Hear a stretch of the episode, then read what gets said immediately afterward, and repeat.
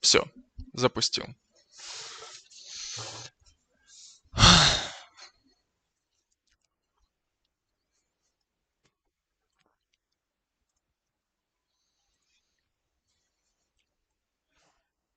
Так. Вы на самом лучшем канале. А, извини.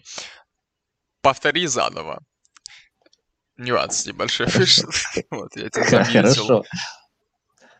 А, я приветствую всех. Всем здравствуйте, всем привет. Вы на канале Lucky Strike. Сегодня, сегодня с вами Андрей Лемон. И Алексей. Всех вас приветствуем. Вы будете либо смотреть онлайн, либо посмотрите в записи.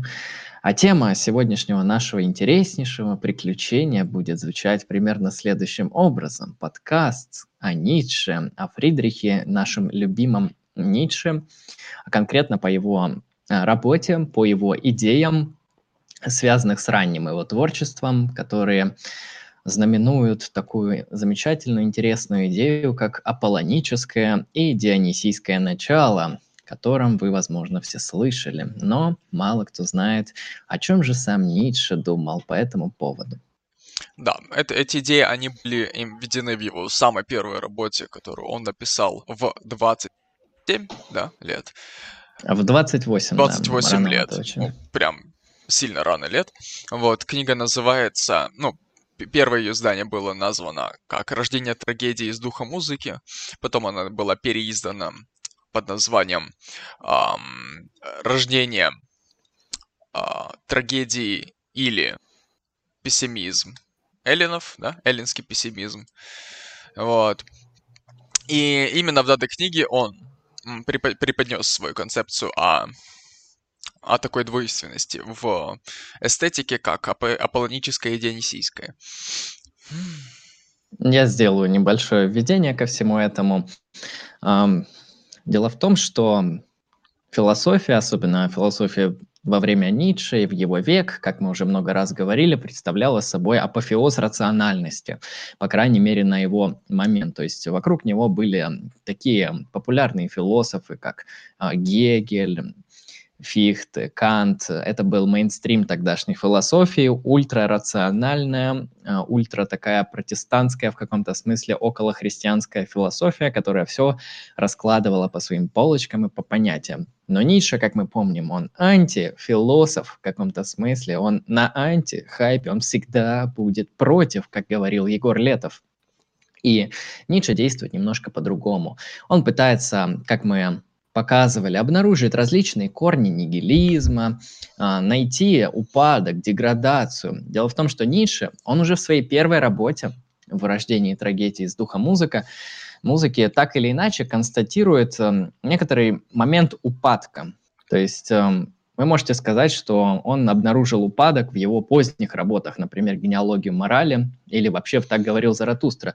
Но, как мы видим, вот мотив его мысли, он остается одинаковым э, с самого начала. Хотя, конечно, многие идеи он пересматривает, переосмысляет, дополняет, развивает. Э, он сразу начинает с того, что обращается к его любимой Древней Греции. Как я напоминаю, по своему образованию Ницше классический филолог и довольно качественно его получил. Поэтому в Древней Греции конкретно Ницше, и в Древнем Риме, и вообще в античности, он разбирается очень хорошо на высочайшем уровне. И он восхищается трагедиями древних греков, а, различной их культурой. Он это все анализирует, и уже в тот момент для него открывается некоторый момент упадка. Он видит, что что-то, что-то в, этот, в этот момент времени, что-то пошло не так, что что пере... на чаше весов что-то перевесило, и он пытается это обнаружить. И таким образом у него в какой-то момент возникает его концепция эстетическая, то есть мы сейчас будем находиться в эстетике, то есть это философия красивого, философия, которая изучает некоторые вот, чувственное, интуитивное, данное само по себе, а, изучает искусство. То есть мы будем на этом поле сегодня воевать, на поле философии эстетики, конкретно вот э, на этой области. Поэтому Ницше, он обнаруживает в Древней Греции конкретно в ее эстетических феноменах, некоторое развитие и некоторые упады, которые мы сегодня постараемся рассмотреть. И таким образом у него возникает эта идея аполлонического и дионисийского.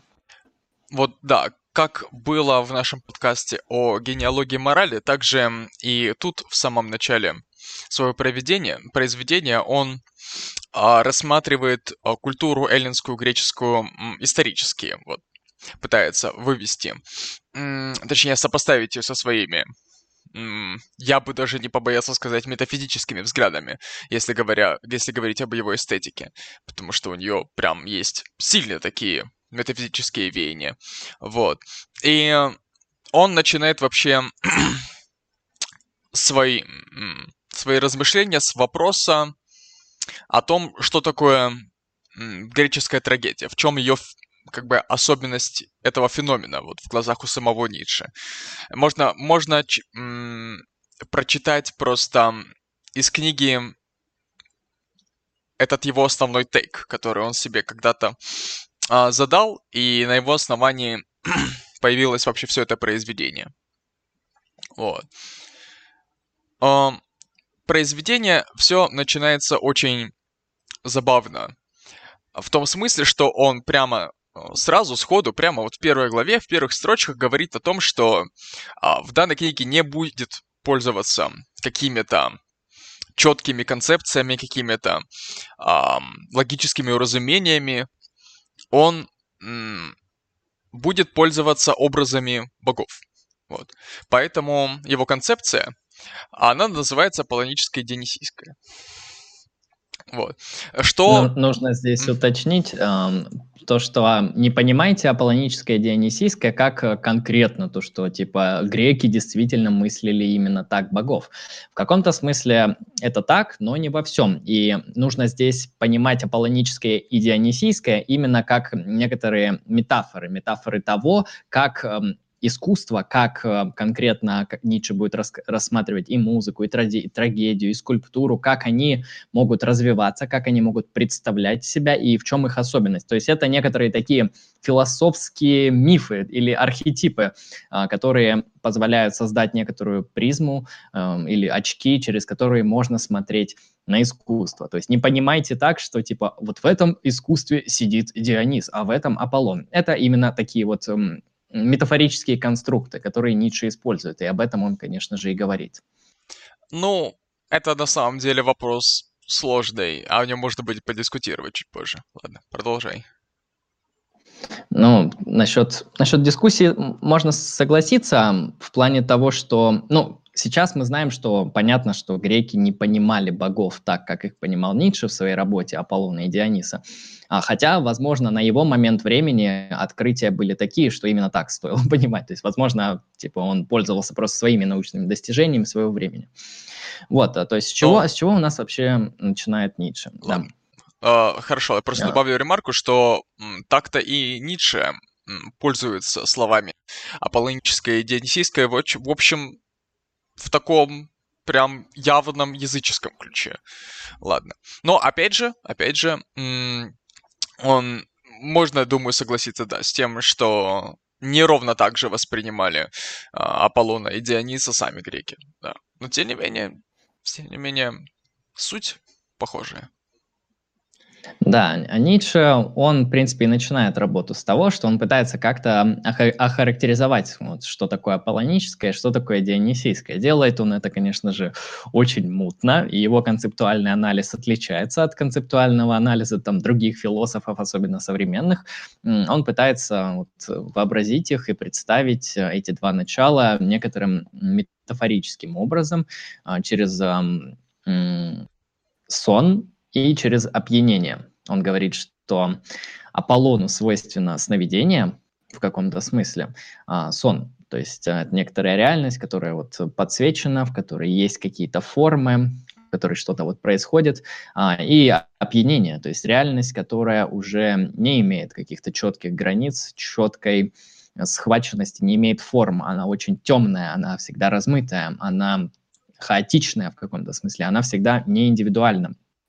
Всегда что-то такое природное, то, что всегда больше, больше вот этих а, ограничений, которые предлагает аполлонический а, в данном случае концепт, а, то есть Дионис, он всегда ломает рамки. И вот в этой, в этой, это сейчас мы, конечно, только подступаемся к этим двум концептам. В этой борьбе этих двух начал, в каком-то смысле, точки зрения Ницше, они противоположны, и он считает, что может победить одно начало, доминировать оно будет, может доминировать другое, но в плюс-минус они существуют э, в паре. То есть эм, если есть где-то аполлоническое, там где-то рядом и дионисийское, и наоборот. То есть это некоторая такая а, парная стратегия двух немного разных противоположных начал, которые как-то взаимодействуют, в том числе в эстетике. Ну, на самом деле, если говорить именно об искусстве, то с точки зрения Ницше, ну, подробнее мы это рассмотрим позже, ам, вообще невозможно чисто дионисийское искусство, потому что передача искусство через а, любые образы, а, в том числе через язык, через а, какую-то картину, через музыку, это все а, является аполлоническим. Вот. Это все встреча чего-либо с, с аполлоническим. Это может быть аполлоническое само по себе, это может быть встреча Дионисийского с аполлоническим. А, то есть, наверное, основной вопрос, в каком искусстве больше или меньше, да, дионисийского в соотношении с аполлоническим. Да, как, апол, э, как, как дионисийское само по себе существовать не может, в отличие от аполлонического. Да, Ницше, он пытается привести примеры, какие виды искусств соответствуют этим двум а, богам. В данном случае, я не знаю просто, как мы будем это, это называть, концепциями, богами. А, логосами или еще что-то. В общем, как-то так мы это будем называть в течение стрима.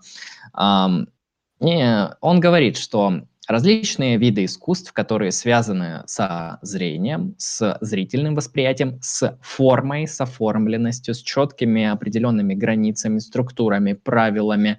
Это искусство мы смело можем называть аполлоническим. А, и он приводит примеры. Скульптура, конечно же, живопись различная, что еще? Ну, архитектура и все подобное, что имеет как бы четкую структуру, четкие правила построения, они видимы, они наблюдаются нами, они нами могут созерцаться.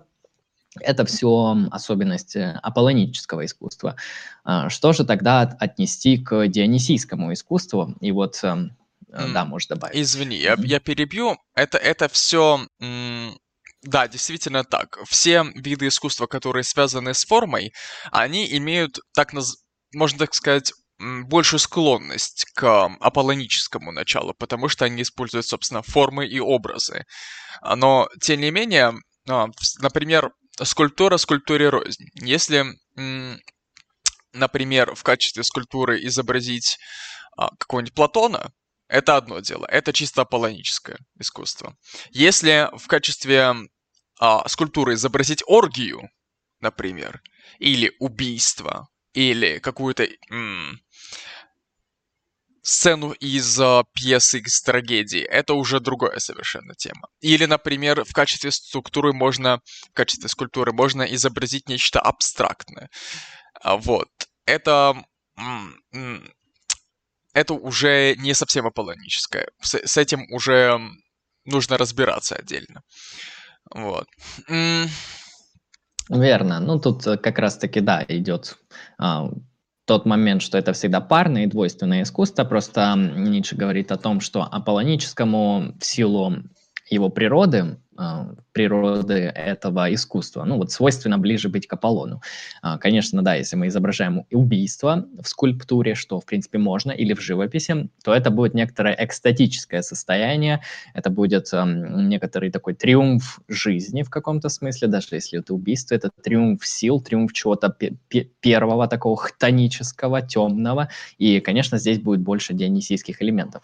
Но если мы берем просто искусство как форму, как вот просто вне зависимости от того, что изображено, то вот эти искусства, они, конечно, склонны быть аполлоническими. Ницше дионисийским искусством такой его сущности считает музыку. А, музыку, причем различную, там, включая хор, о чем мы будем, конечно, дальше говорить. То есть музыка — это некоторая такая, такое бытие, это такое а, искусство, которое, как мы знаем, не наблюдается. Мы не можем смотреть музыку, мы можем смотреть статую очень долго и долго смотреть картину. То есть мы используем глаза. Если мы слушаем музыку, то в этом и особенно, что мы ее слушаем. Мы проникаемся музыкой с помощью тела, с помощью слуха, с помощью некоторых внутренних чувств, а с помощью некоторой непосредственной интуиции, которая нам дает музыку, музыка, потому что музыка, она не обрабатывается текстом. Сейчас мы имеем в виду музыку, которая без текста у нас не, не включается вот это дискурсивное мышление, которое определяет рамки. То есть здесь, как видно, не присутствует Аполлон. Также музыка, она по своей форме такова, что вот она не наблюдаема, не, не, не оформлена может быть. А хотя также может быть и аполлоническая музыка, это мы позже скажем. То есть музыка с точки зрения Ницше, вот как форма искусства, она ближе свойственна дионисийскому искусству. А, ну тогда это сведение мы, получается, разобрались. Теперь можно пойти, ну, по порядку. Вот насчет черт. Сейчас а, отключу уведомления. Вот. насчет вот введения к аполлоническому и дионисийскому. А, той самой дихотомии аполлонического и дионисийского. А он подходит к ней, как уже было сказано, через аналогию. Ну, через метафору а, сна и опьянения. Насчет сна. А, в чем вообще здесь прикол? Здесь прикол в том, что сон, он, когда нам предстоит, мы в нем, мы в него погружаемся. Он для нас является, ну, можно так сказать, субъективно действительным. Мы, мы можем в него даже верить. Во сне вся вереница каких-то образов чувств, оно все действительное и а, не безразличное. Оно все нам явное. Вот, но тем не менее, тем не менее, мы а, да, и даже во сне или просыпаясь потом наяву, мы отмечаем изу иллюзорность всего этого. Вот, и с точки зрения ниши он уже начинает подходить к своей метафизической концепции, ну, метафизической, метафизического аспекта концепции Дионисийского и Аполлонического. Он утверждает, что Аполлоническое есть а, стремление к успокоению через иллюзии. Успокоению через иллюзии, через эти самые формы. Вот. А, поэтому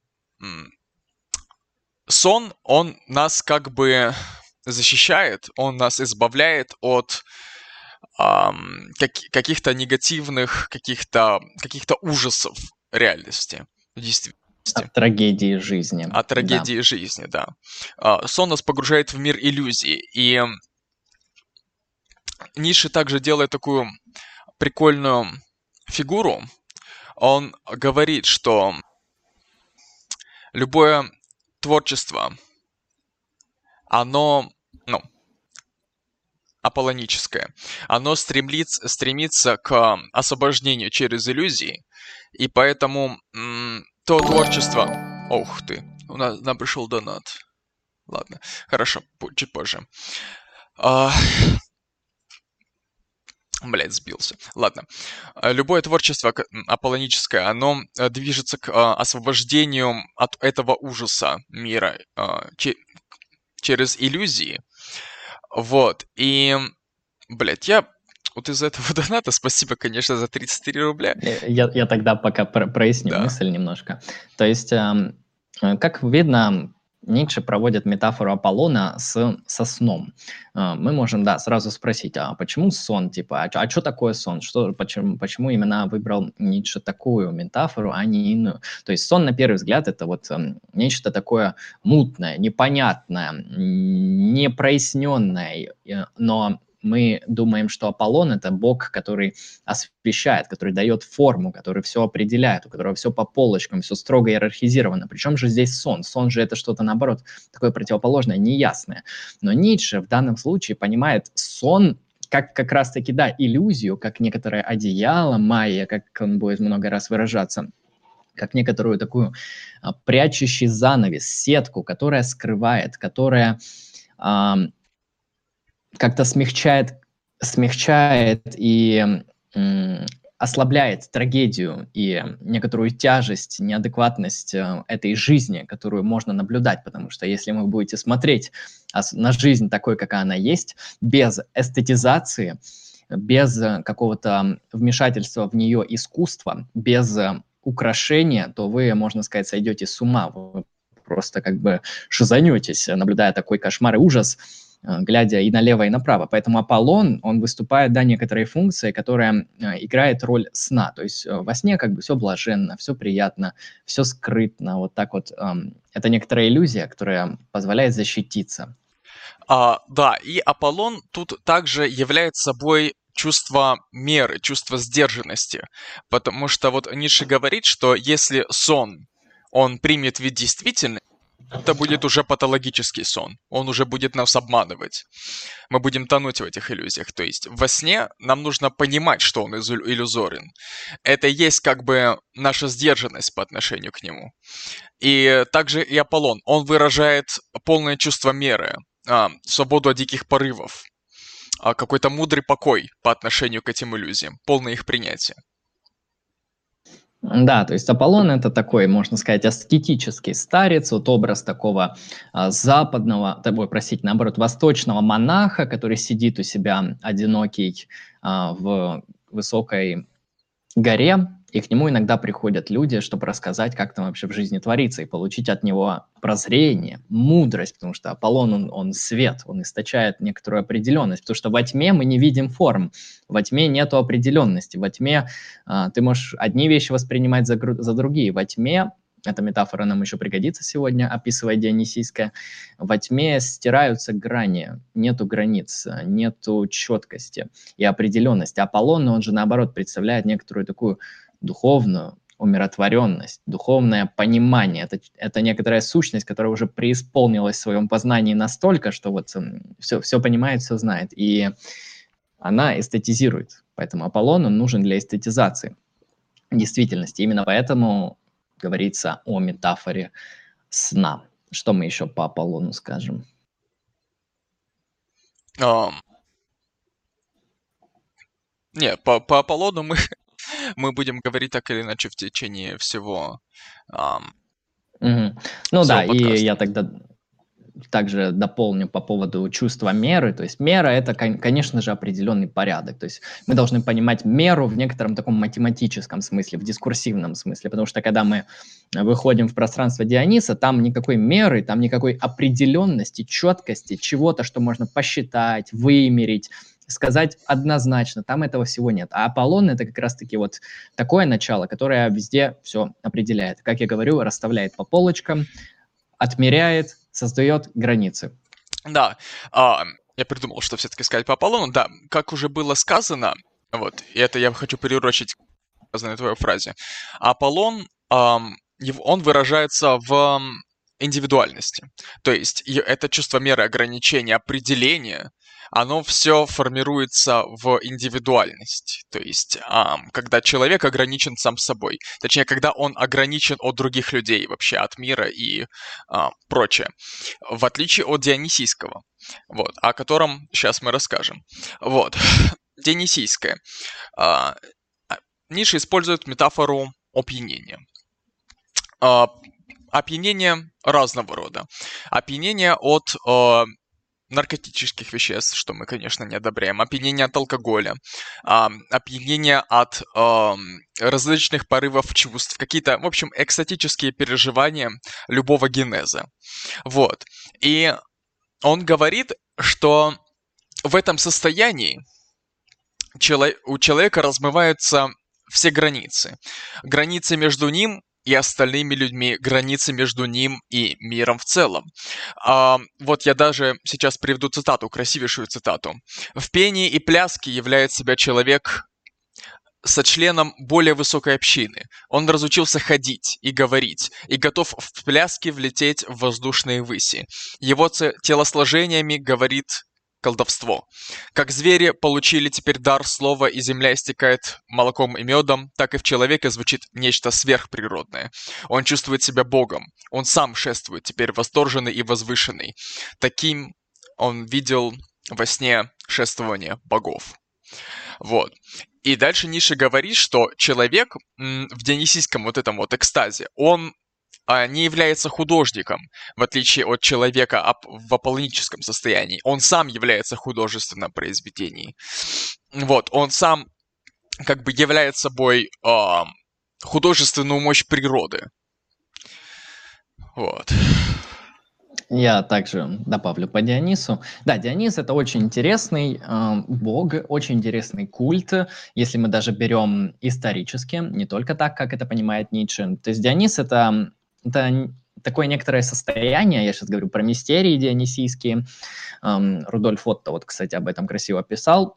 О том, что Дионис это такой бог эм, опьянения, бог безумства, бог, который как раз-таки смешивает все в одном. Он смешивает в том смысле, что как раз-таки он как тьма, как наступающая тьма стирает грани. Если раньше при свете дня вы могли видеть, здесь стоит столб, здесь стоит здание, там идет человек, то сейчас, когда вы вступаете в пространство Диониса, наступает тьма, и столб может показаться уже какой-то опасной вещью. Вы, у вас подключается воображение, вы можете одни и те же вещи представлять двойственно, тройственно и даже более. Человек, который раньше при свете дня вам казался абсолютно определенным и понятным, теперь вам может показаться оборотнем, сатиром, может быть богом. То есть а, Дионис — это некоторый бог, который как раз-таки размывает грани. Он размывает определенности, он стирает иерархии, он задает некоторую горизонтальную топику. Он необходим для того, чтобы как раз-таки вот это вот природное, природное первое единство, некоторый такой прохаус, перво, первохаус, в котором все бурлит, а в котором вот нечто сокрыто, огромное количество потенциальных возможностей, которые еще не не выразились, не актуализовались, не превратились в что-то определенное. Это как раз-таки и есть то, первоначала природы, вот некоторая такая хтоническая сущность. Э, то есть, э, хотя надо понимать, что Дионис это бог, это не титан, но Диониса разрывают титаны, как мы пом- помним в мифе, поэтому Дионис, он трагический бог, и Дионис, он всегда скрыт, он никогда не предстает в виде чего-то определенного. Именно поэтому никто не может описать, как выглядит Дионис. Дионис в своей мистерии, он стирает границу вообще между всем. Вот если ты пришел рабом а в дионисийской мистерии, например, аристократы, люди высоких социальных положений, то в этом всем это все стирается. Человек другому человеку становится равным. А, равным в таком смысле, что нельзя сказать, кто он. Он становится неопределенным. Человек и Бог становятся неопределенным. Дионис — это самый близкий Бог к человеку, потому что он выходит с ним чуть ли не на прямое взаимодействие, не на прямой контакт.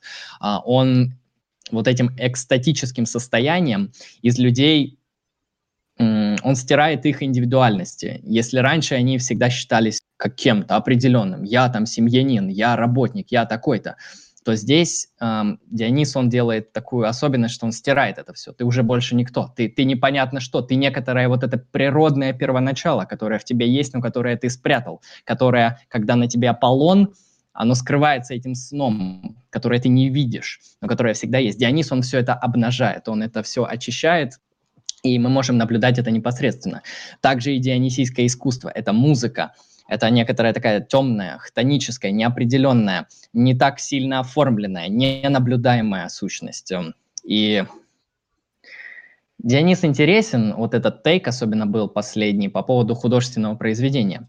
Если Аполлон, мы можем представить какой-то театр, где человек — это индивидуальный герой, отдельная сущность, он выполняет определенную роль, он играет, он знает, что я есть такой-то, я делаю это.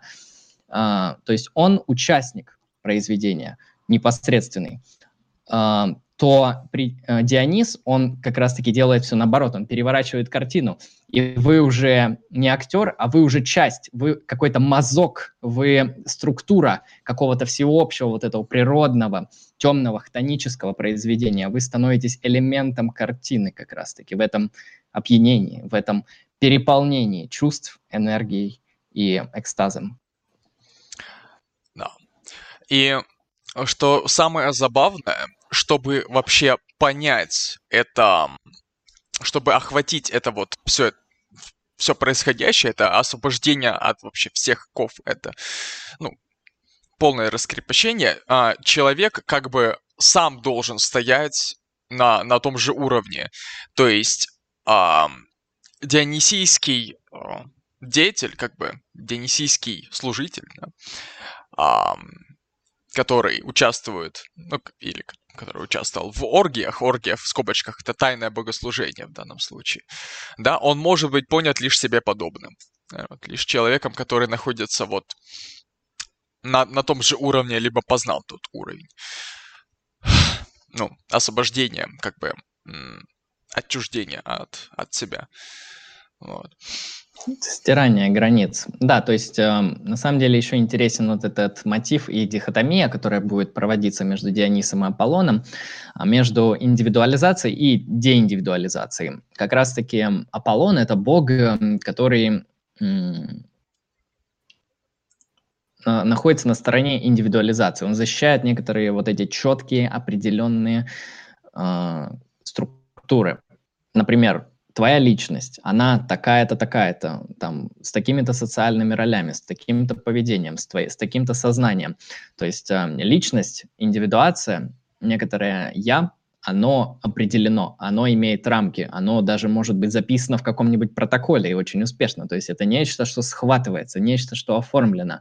Дионис, он размывает, то есть он наоборот говорит, что против, против индивидуации. Мы будем идти к чему-то первооснове, к тому, что не индивидуализировано, но есть в каждом. Вот это некоторая воля, некоторое внутреннее начало, которое в каждом, при каждом присутствует, но в силу индивидуации оно как раз-таки затмевается этим сном аполлонического действия. То есть Дионис, он всегда направлен на деиндивидуализацию. И, как я уже говорил, то, что ты можешь иметь определенные там социальные качества, биологические качества, ты можешь быть мужчиной или женщиной, а, но в дионисийской мистерии под действием Диониса это все стирается, это все не имеет значения, оно деиндивидуализируется, происходит э, снятие границ. То есть Диониса нужно представлять как, некоторую, как некоторое снятие границ, как некоторый такой... Не то чтобы это хаос, не то чтобы это просто какое-то бурление.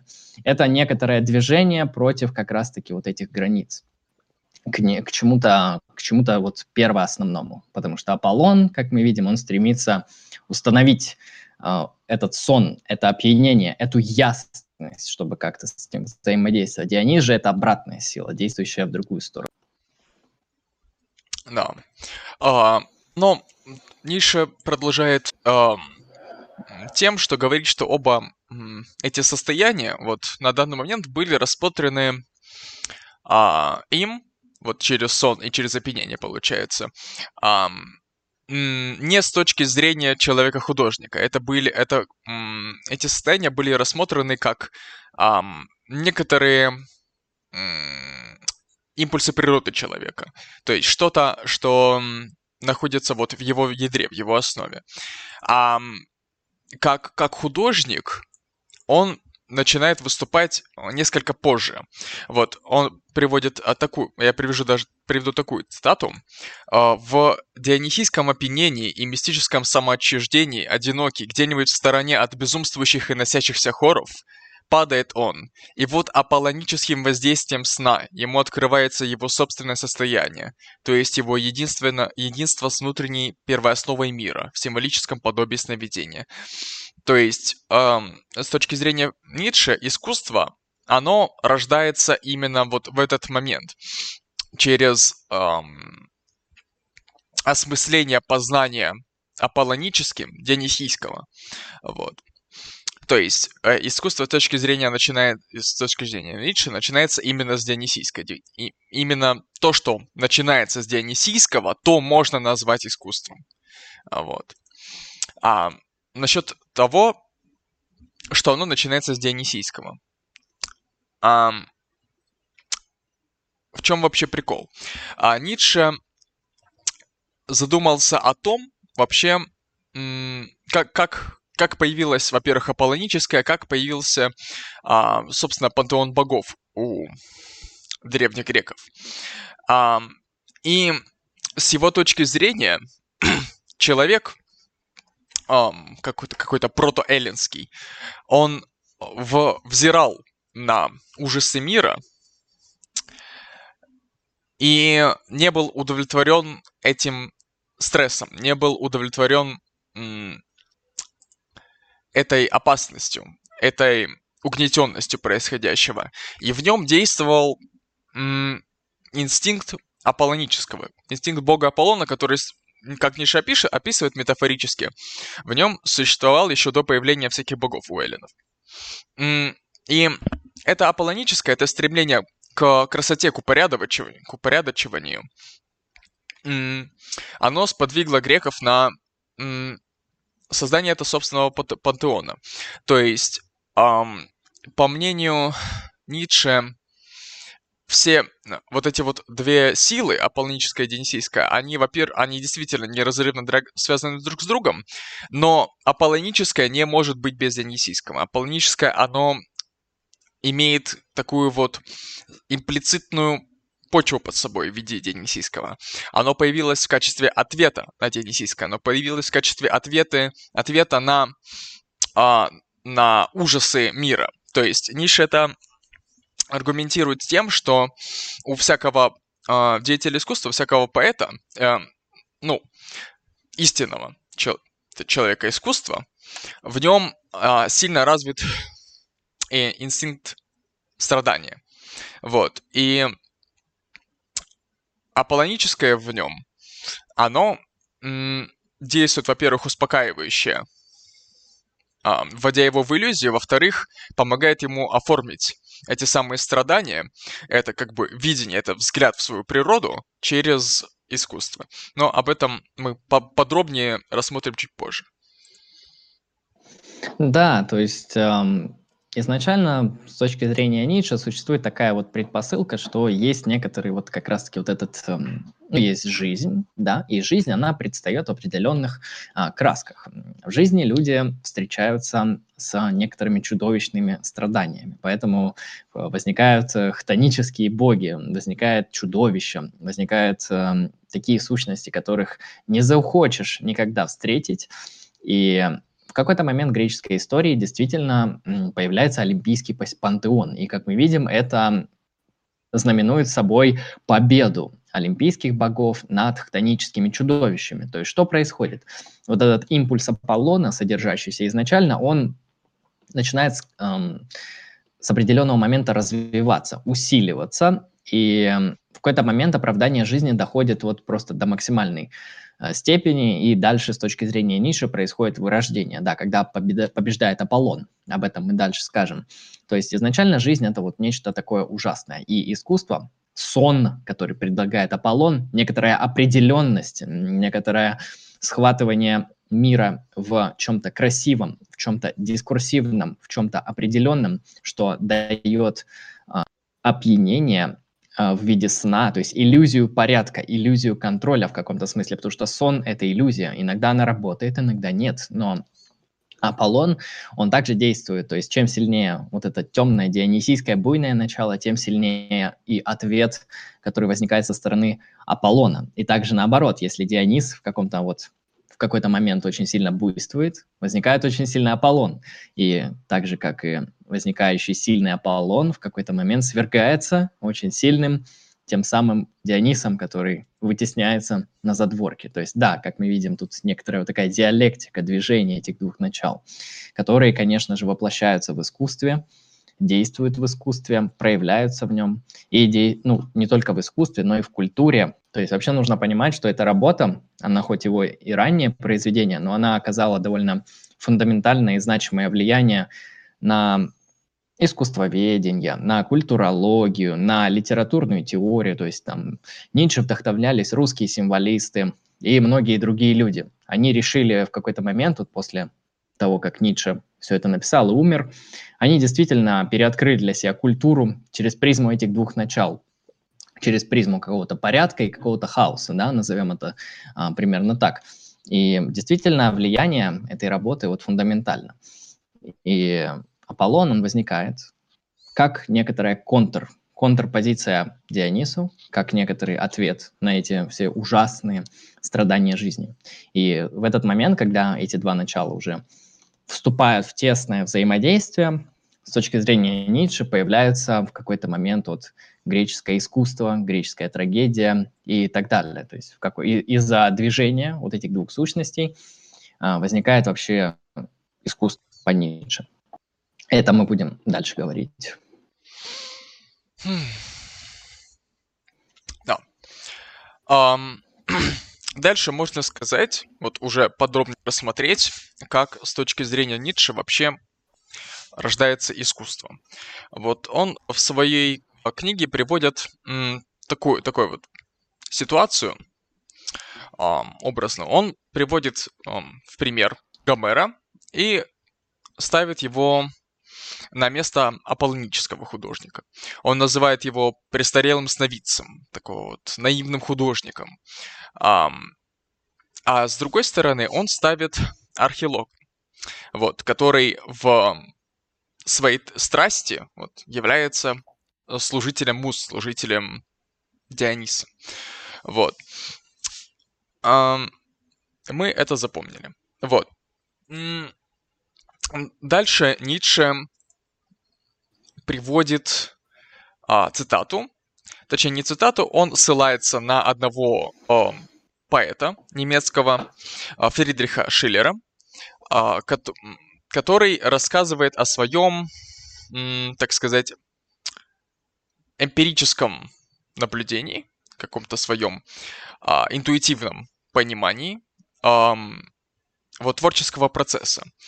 А, и Шиллер говорит, что в подготовительном какте, какту искусства, нет, я даже, я процитирую лучше. В подготовительном какту поэтического творчества состоянии он не имел в себе и перед собою а, что-то похожее на ряд картин со стройной причинной связью. А, но скорее он имел перед собой а, некоторое музыкальное настроение. Э, и, и в скобочках добавляет. Ощущение у меня в начале является без определенного ясного предмета. Таковое образуется лишь впоследствии. Некоторый музыкальный строй души предваряет все, и лишь за ним следует у меня поэтическая идея. Вот. И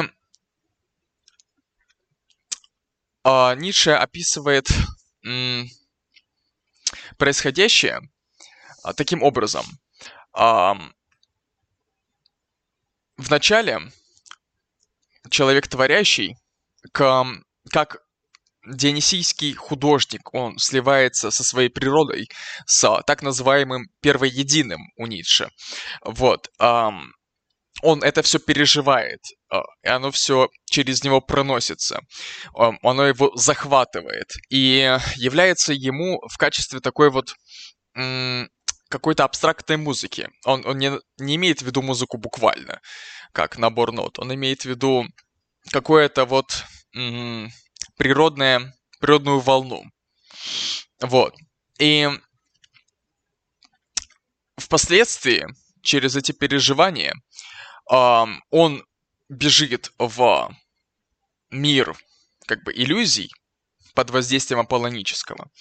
И получается в я процитирую лучше, в символическом сновидении под аполлоническим воздействием сна у него рождаются образы, он, точнее, получает образы из, ну, под аполлоническим воздействием сна. А, то есть ищет знаки, ищет, э, например, слова. И все это он воплощает в поэзию, например, если это поэт. Вот. Эм, он говорит, ну, цитирую. Мы видим опьяненного мечтателя-безумца Архилока, погруженного в сон, упавшего на землю, как нам это описывает Европит в Вакханках, спящего на высокой альпийской луговине под полуденным солнцем. И вот к нему подходит Аполлон и прикасается к нему лавром. Дионисийский музыкально зачарованный спящего мечет теперь вокруг себя искры образов, лирические стихи, которые в своем высшем развитии носят название трагедий драматических дифирамбов. Вот. Да. Я здесь прокомментирую это. То есть, как видно, Ницше, да, действительно приводит эм, в пример сравнение с музыкой. И он говорит, что музыка, вот смотрите, как, как вообще взаимодействует на нас музыка. И музыку здесь тоже нужно понимать в некотором широком смысле, в метафорическом смысле. То есть, ну, знаете, бывает, часто говорят, музыка природы. То есть ты вышел на природу, а там вот некоторое пение птиц. То есть это некоторая атмосфера. Это не то, что ты улавливаешь словами. Это не то, что ты описываешь какими-то образами. Это некоторое непосредственное восприятие тобой через тебя посредством тебя а, как, какой-то данности. И музыка в этом плане, она выступает как раз-таки таким искусством, которое действует именно по крайней мере, на человека дионисийским образом. То есть она не имеет какой-то а, формы, как имеет эта скульптура. То есть, да, действительно, музыка может иметь а, нотный набор, но это не будет та форма, которую мы можем созерцать. Это не та форма, которую мы можем э, там, пощупать, не знаю, рассмотреть глазом а, или описать словами. Это некоторая вот такая вот эм, интуитивно, непосредственно, додискурсивно понимаемая вещь. То есть музыка, она воспринимается непосредственно и интуитивно. И музыкальное. Музыкальное – это некоторая особенность Диониса. И как мы видим в этом мифе, который Ницше дальше рассказывает, что поэт, вот услышав эту прекрасную музыку природы или музыку дифирамб, чего угодно, а, он через себя ее проносит. Или, можно сказать, даже эта музыка через него проносится. И потом уже с помощью своих логических способностей, с помощью своего языка, с помощью апеллирования словом, языком, формой, или если это скульптор с помощью молотка, он начинает создавать форму, он начинает определять рамки, и создается сон, создается некоторая иллюзия понимания, создается некоторая определенность, как мы видим, это действует действительно уже Аполлон, потому что музыка, ты ее воспринимаешь непосредственно, и ты никогда не можешь полностью описать что ты прочувствовал. Ты не можешь сказать, я почувствовал АБЦ.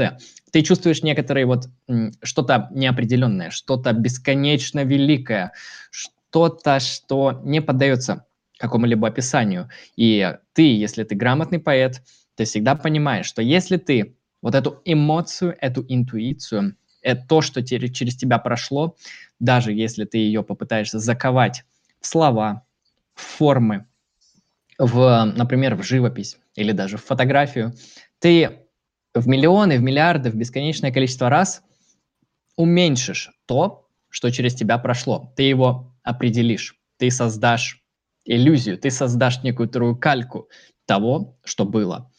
Но так действует Аполлон, действительно.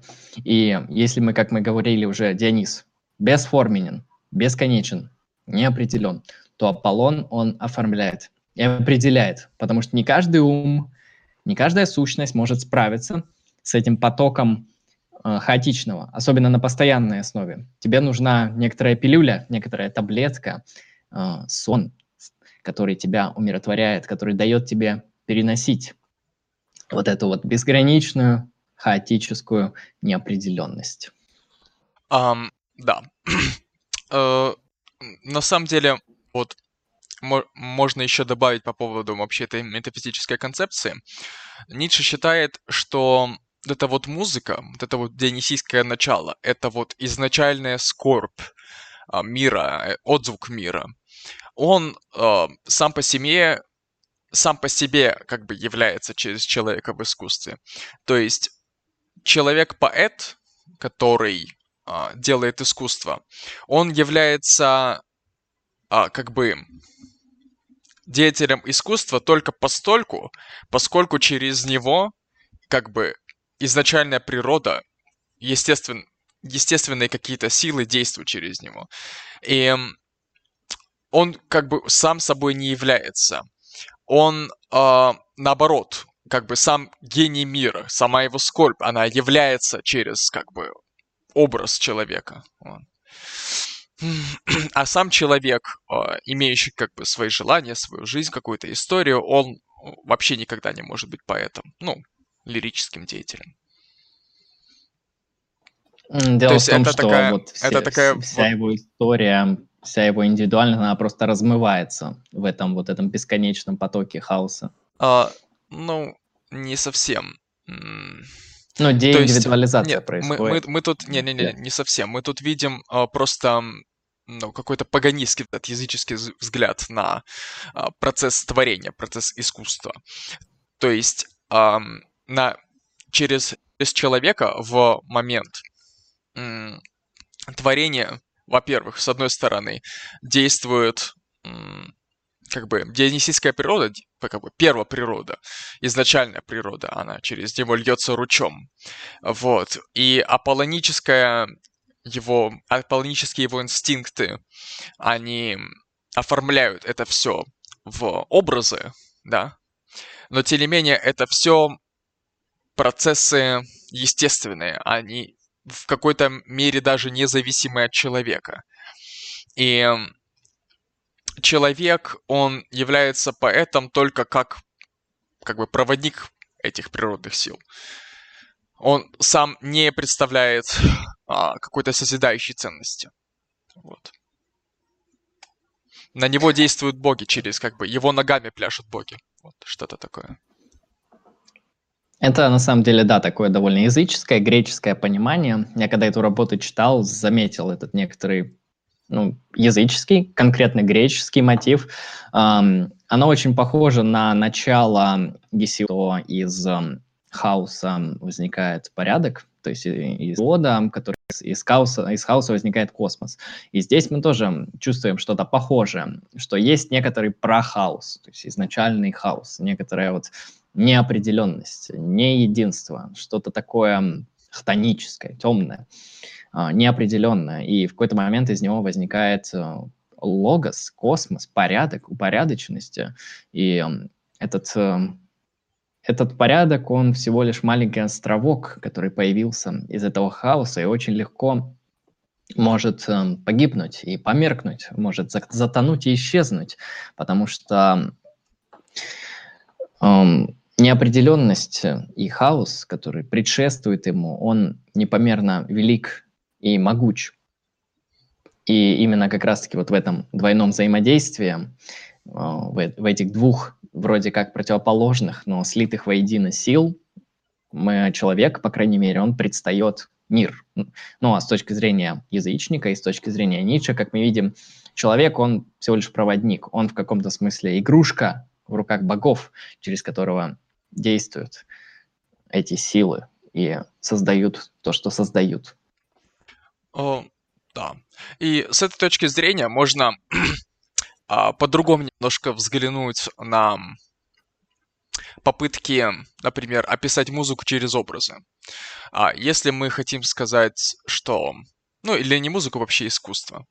А если мы хотим сказать, что автор вдохня... вдохновлялся тем-то и тем-то, а, с точки зрения Ницше это не совсем правильно, потому что эти образы, они не могут служить образцами для как бы этой душевной музыки. Да? Они вообще служат только как способы ее описать. Они с, просто какие-то жалкие подобия того, что в действительности сокрыто в этом искусстве.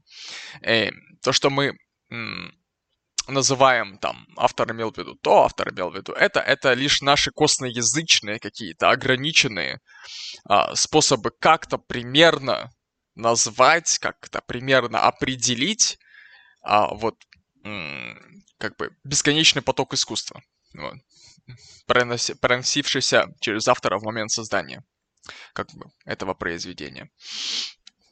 Вот. То есть Ницше на самом деле в этом плане он не стоит на позиции, ну, одной из классической позиций в теории искусств о том, что есть автор. И это некоторый, можно сказать, как Бог-отец, творящий мир. И мир, он всегда несет отпечаток Творца, он несет его замысел, смысл, и этим смыслом и замыслом он ограничивается. Как раз-таки здесь картина абсолютно другая, абсолютно паганистская, языческая, то, что, о том, что есть силы изначальные, хтонические, божественные силы. И человек, он может лишь как некоторый проводник, как некоторая сущность, которая, ну, не, не, не умышленно, а может быть даже случайно их уловила и каким-то образом смогла запечатлить. То есть здесь абсолютно другой подход к искусству. Нету вот этого подхода, то, что есть Творец, есть его творение. И если вы поймете Творца, а ведь в Творце же все бытие, и он точно знает, что он хотел заложить в творение. Если вы поймете мотивы, эмоции, а, цели Творца, то вы поймете творение. Ницше шлет к чертовой матери эту картину. Он говорит, что искусство, оно действует по-другому. То, что искусство возникает как эм, пересечение, как действие этих вот двух сил, аполлонического, дионисийского. А, то, что Творец, он всего лишь инструмент, он всего лишь ручка. Ручка не творит. Через ручку творят те или иные письма, стихи и художественные произведения. То есть здесь совершенно иной подход. Кстати, им довольно неплохо в какой-то момент начинают пользоваться символисты в искусстве, которые говорят, что нужно оценивать как раз-таки не автора, нужно оценивать непосредственно произведение, потому что, ну, информация об авторе нам ничего не даст. Ну, может быть, чуть-чуть что-то даст, но суть произведения именно в произведении, именно э, в нем содержится все, что там должно содержаться. И, ну и, и, как мы знаем, вообще большинство произведений искусства, они имеют такую особенность, что они неисчерпываемые. А, это, кстати, признак хорошего искусства, когда ты не можешь сразу определить, что здесь то-то и то-то, здесь именно это и это. Когда ты можешь бесконечно анализировать какую-нибудь тра- трагедию Софокла, Еврипида или трагедии Шекспира, или какие-нибудь хорошие фильмы, когда ты не можешь сказать, что «О, не, ну там все понятно, здесь про это», потому что автор так сказал. Нет, никогда искусство не является полностью исчерпывающим. Почему? Потому что в искусстве действует дионисийское начало. Как мы помним, помним Дионис, он не имеет определенности и формы. А то искусство, которое вы наблюдаете, оно лишь оформлено благодаря Аполлону, благодаря языку, благодаря формам. И как раз-таки вот этот синтез бесконечного конечного создает шедевры, создает произведение искусства. И оценивать нужно, и смотреть нужно на само произведение, а, а не на автора, как это делается в некоторой классической модели при взгляде на искусство, которая была популярна именно во время Ницше. А, ну, на самом деле, если отойти от темы немножко, то с точки зрения Ницше, вообще, к примеру, тот же самый а, квадрат Малевича, который мы вроде как обсуждали или не обсуждали на прошлом стриме, я не помню. его нельзя назвать. Его нельзя назвать искусством. А, потому что он бессмысленен, бессмысл, бессмысленен вне как бы исторического контекста вне как раз-таки автора, да. вне мотивов, вне бэкграунда автора и так далее. Да, то есть это вот, можно сказать, вот чисто как бы аполлоническое явление. А, и с этой точки зрения я так думаю, что нет, исключительно постмодернистское, а, аутентично постмодернистские произведения, которые а, в своем принципе ставят эм, игру готовыми формами, они тоже являются, в общем-то, аполлоническими чисто. Так как эм, в, прямо в их определении сокрыто это. То есть они по определению не являются искусством. Э, с точки зрения, получается, Ницше. Я правильно понимаю? Ну, если произведение постмодернистского искусства, будь то литература, будь то живопись, музыка, они действительно действуют по принципу, что мы воспроизводим только те формы, которые были, но определенным образом мы просто комбинируем, можем случайно, можем нет, то это действительно очень аполлонический взгляд, который говорит, что ну вот все формы готовы, все языки написаны, и мы будем этими формами пользоваться. Как говорится, Аполлон захватил абсолютную власть. А, везде его формы, он просто распространил себя настолько, что э, искусство, оно теперь представляет не нечто хтоническое, идущее с каких-то там темных глубин, а просто перебор этих форм, которые Аполлон уже изобрел.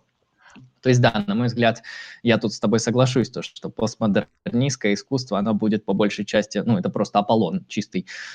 И Дионис там, если и будет, то где-нибудь там вытесненный и как шутка. Да, я так думаю, что, но все-таки это касается именно постмодернистского искусства, то есть искусство, которое было сознательно, намеренно создано как постмодернистское, то есть в нем было намеренно использовались готовые формы, а именно смысл этого искусства в использовании готовых, готовых форм, в их новой компиляции, а, в их взаимодействии. Вот, только тогда это будет справедливым.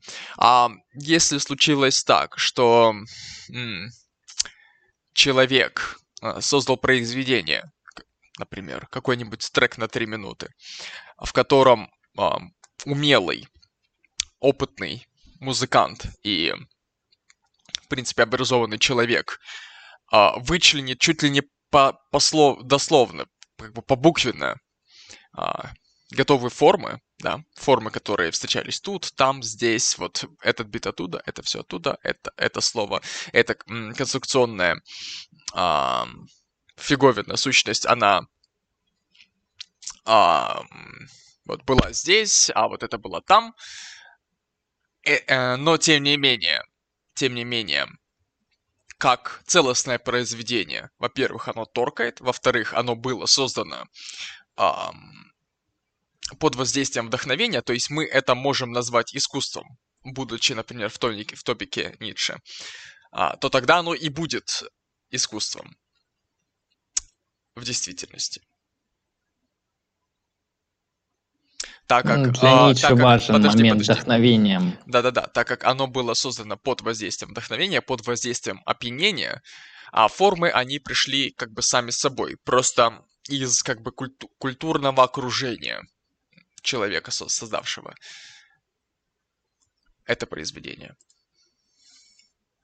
Да, то есть мы тут видим темпоральную зависимость некоторую, что есть вдохновение. Вот это неопределенность, это интуиция, это некоторая безграничная энергия, которую ты в какой-то момент воспринимаешь, и потом ты уже рефлексируешь, ты отталкиваешься, ты пытаешься это оформить. И понятно, что ты оформляешь не то, как ты чувствовал, и каким-то образом применяешь те или иные методы и приемы, то есть создаешь огранку, создаешь форму, и, как видим, Аполлон, он действует реактивно, то есть если дионисийская энергия, если вот это вот вдохновение, оно всегда активное начало, действующее, всегда первичное, то Аполлон, он реактивен, он реакция, некоторый консерватизм, консервати консервативный дух, который говорит, что Uh, нет, сейчас мы, короче, все исправим, сейчас мы все расставим по полочкам, упорядочим,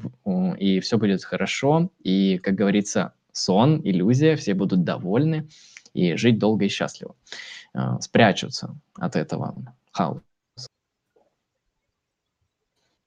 Момент, ты пролагал. Я скажу что-нибудь? Алло, да. А, все, Говорю, да. спрячутся от этого хаоса. Да, да. В чисто аполлоническом состоянии невозможно всякое искусство. Именно вот по определению получается. Ну, я попытаюсь прояснить, как будет выглядеть чисто аполлоническое искусство, и в этом мысленном эксперименте вы можете понять, что это не совсем искусство. А, например, у нас есть компьютер, и мы в него загружаем все формы, которые когда-либо были изобретены до этого все формы произведений. Там, неважно, это литература, живопись, э, там, не знаю, музыка, что угодно. Предположим, они все имеют формы определенные, ну, потому что, да, они оформлены, действительно, будь то ноты, язык, краски, имеют формы и приемы. Мы эти все приемы закачиваем в компьютер, и мы нажимаем кнопку а, рандомное сочетание всех этих форм и получаем на выходе какой-то продукт. А, ну, я не уверен, что хоть кто-нибудь назовет это искусством. Вы можете назвать это лишь каким-то рандомным подбором форм. И это будет как раз-таки э, победа Аполлона. Вот это будет чисто аполлонический продукт. И, как видим, это не искусство. Это что-то, что не имеет вдохновения, не имеет вот этой бесконечной, безмерной энергии, которую мы улавливаем и как-то пытаемся э, в те или иные рамки оформить. То есть это будет не искусство, это будет чистая комбинаторика, будет обычная работа машины. Это не будет являться искусством. Хорошо. Мы это рассмотрели вот, получается, с некоторой, ну, метафизической точки зрения. Эм, описательным, теоретически, гипотетически. Ну, в общем, ты понял. Эм, но тем не менее я бы хотел попробовать взглянуть на это, ну, как-то по-бытовому, прагматически. И я бы хотел сказать, что если Аполлон, аполлоническое, оно выражается в иллюзиях, в стремлении к, а, к порядку и спокойствию, то если провести аналогию с повседневной жизнью, можно сказать, что если ты um, живой, здоровый, хорошо кушаешь, у тебя хорошая работа, а, ты каждый день занимаешься одним и тем же, ты идешь на работу, возвращаешься с работы, утыкаешься во что-то. Там раньше это был телевизор, сейчас это какой-нибудь э, компьютер, там ютубчик, прочее, прочее, прочее. Эм, ты находишь спасение в иллюзиях. Они тебя окружают, они формируют твою, твой домик, уютный домик. Такой вот э, языковой, ну, образный домик, домик из образов. Вот. Или твою клетку. О чем я хочу сейчас сказать. В этом мире иллюзий э, ты настолько спокоен, твоя душа настолько неколебима, именно не, поколеб... не непоколебима, а неколебима. Она инертна, она находится на изолинии. И эту душу, эта душа, она никогда не сможет стать проводником искусства. Вообще никогда. Потому что в, в ней нету просто даже зачатков дионисийского состояния. Um, это душа такого вот м, творческого мертвеца. Можно так сказать. Uh, и лишь тогда, когда человек испытывает какой-то стресс, когда он если говорить вот современным языком, выходит из зоны комфорта. Зона комфорта это и есть а, та образная клетка, тот образный домик. Лишь когда м- он встречается с ужасами, с, со страхом или наоборот, с вожделением, с опьяненностью, с трудностями, которые трогают, которые проникают в его сердце – тогда он начинает колебаться.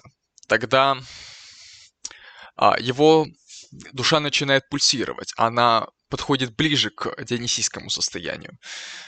И тогда, если этот человек задумает попытаться осуществить дионисийскую мистерию, как она может осуществиться, даже самостоятельно, какой, провести некий ритуал, а, например, мыслительный то есть эм, поймать это состояние колебимости, пульсации, его разогнать до э, невероятных каких-то оборотов. Или, например, он решит воспользоваться веществами некими, например, алкоголем, да он так или иначе еще ближе приблизится к дионисийскому состоянию, он ближе приблизится к своей природе человеческой, вообще к, не к своей природе, а к природе вообще в целом. И тогда, если он задумает, если в его голову придет намерение заняться творчеством, а оно может прийти как бы вне зависимости от него, именно что придет в голову, да, то есть это когда вот, его природа, вообще природа в целом, она просто возьмет его в тиски, она э, возьмет над контроль. Его посетит вдохновение. Он сядет и сможет написать искусство. Он сможет сделать искусство, он сможет совершить искусство. Он сможет сделать что-то по-настоящему прекрасное с моей точки зрения, с точки зрения, наверное, Ницше. Вот что-то такое. Поэтому... Кра- можно... Красиво, красиво, ты понял? Да. Поэтому можно сказать, что если вы чувствуете неспособность к творчеству, вот. Э, с точки зрения Фридриха Ницше, это означает, что э, вы слишком углубились в аполлоническое состояние, вы слишком привыкли к спокойствию, привыкли к рутинности, к безопасности. Вот. И ваша задача, если вас это действительно беспокоит, если вы чувствуете маленький росток денисийского в себе, ваша задача этот росток взрастить, его полить. Или, если использовать другую аналогию, вы видите уголек. Или вы видите маленький ручеек бензина. Вы можете это все вот сжечь. Таким образом, лишившись безопасности, испытав риск некоторый, но тем не менее, столкнувшись с искусством, вот, придя к нему. Вот, с этой точки зрения, получается, мы м- получаем, точнее, да, мы получаем новое видение тех самых тренингов, типа выходить из зоны комфорта, все дела. Как-то так. Я дополню из того, что я услышал. А, от, отличный тейк, красиво, мне нравится, прям для, прям для хайлайта. Дело в том, что я хочу дополнить по следующему поводу. Действительно, наша современная цивилизация, и Ницше это будет констатировать в этой работе и в других работах, она по большей части аполлоническая. То есть Аполлон в какой-то момент действительно взял верх. Он установил свою власть и свой тотальный контроль. Так же, как дионисийский контроль когда-то был максимален, так и теперь нам страшен Аполлон, и он везде. Знаете, что такое Аполлон в наше время? Аполлон в наше время — это попса и мейнстрим. То есть все то, что как будто бы под копирку взято друг с друга. Все эти просто на, на раз читающиеся ритмы, одинаковые просто везде. Какие-то мотивы, которые тысячу раз уже были а, озвучены в похожем контексте. А, какие-то совершенно наивнейшие, а, не значащие ничего по-настоящему крутого, да, трогающего слова, тоже звучащие тысячу раз. И все, что было таким образом создано исключительно, исключительно, подчеркну, из коммерческих целей, оно является аполлоническим. И вот это вот эм, нас, на примере этого можно понять, эм, почему Ниша считал аполлоническое э, не то что бременем, именно опасностью, бичом культуры. Эм, именно вот это вот коммерческое использование, коммерческая эксплуатация вообще искусства. То есть это даже не искусство, это просто что-то, что пытается казаться искусством. Да. Есть такое. Почему здесь именно идет акцент на коммерческое, как ты правильно увидел? Ну, что такое коммерция? Это деньги, это цифры, это определенные графики, это порядок, это упорядочение, это попытка искусства подогнать под э, некоторые как раз-таки вот эти структуры, под экономические, под э, мейнстримные, под модные, то есть создать вот эту, да, иллюзию порядка. Да. А, я сейчас это все дополню еще одним примером. Вот, наверняка для каждого человека знакома ситуация. Когда ты начинаешь слушать какую-то группу, и вот первые альбомы, они прям вот охуенные. Они вот прям вот торкают так, что ты не можешь именно слушаться. Ты их слушаешь, слушаешь, слушаешь, слушаешь, ждешь следующего альбома, он выходит, он тоже офигенный, тоже прям круто, круто, круто, ты его слушаешь, а третий выходит, и ты чувствуешь, что он уже не такой офигенный. Может быть, пару треков там нормальных, а остальные, ну, так сойдет. Um, и, например, прошло еще лет 10, эта группа выпустила еще 10 альбомов, и ты понимаешь, что последние альбомы это вообще как бы Ctrl-C, Ctrl-V. Все одно и то же. Оно ничего не вставляет. И ты а, можешь на это взглянуть именно с этой точки зрения. А чем вообще зарабатывает музыкант? Он, блядь. Так, Андрей отвалился, ждем, когда он восстановится. Ну ладно, я пока продолжу. Чем вообще... Блядь. А, да. Давай, подключай камеру. Угу. Чем вообще зарабатывает музыкант? А музыкант, он, ну если он ничего не умеет, то он зарабатывает музыкой. Да? а, у него есть какая-то целевая аудитория. Он знает, что такая-то такая музыка нравится его целевой аудитории. Целевая аудитория ждет от него, от него именно такой музыки. Поэтому он, даже будучи далек от состояния вдохновения, он просто берет то, что он умеет, да, те слова, которые он умеет делать, которые он когда-то делал, ту музыку, которую он умеет делать и которую он когда-то делал, просто по-другому немножко ее освещает, как бы добавляет там такой кусок, здесь такой кусок, ну, как бы просто перемешивает это все. И выдает это как продукт уже рыночный, исключительно рыночный. То есть его задача просто на этом заработать. Вот. А, да, это похоже на искусство. Да, возможно, кого-то это может цеплять. Но оно уже не вставляет его фанатов так, как раньше. Оно не, не считается ими как за что-то, ну, стоящее. Точно так же и с литературой. Вот, мой пример личный — это Пелевин. Первые книги Пелевина просто десятка, 10 из 10. Но с каждым годом все хуже и хуже. Последние книги вообще все. Одно и то же, все об одном и том же, ничего нового. Просто, ну, просто форма другая, суть одна и та же. А для чего? Чтобы зарабатывать деньги. Вот, что-то такое. Поэтому... Чтобы поддерживать престиж, да, деньги, коммерцию. То есть уже цели какие-то не связанные с искусством, абсолютно что-то иное. Да.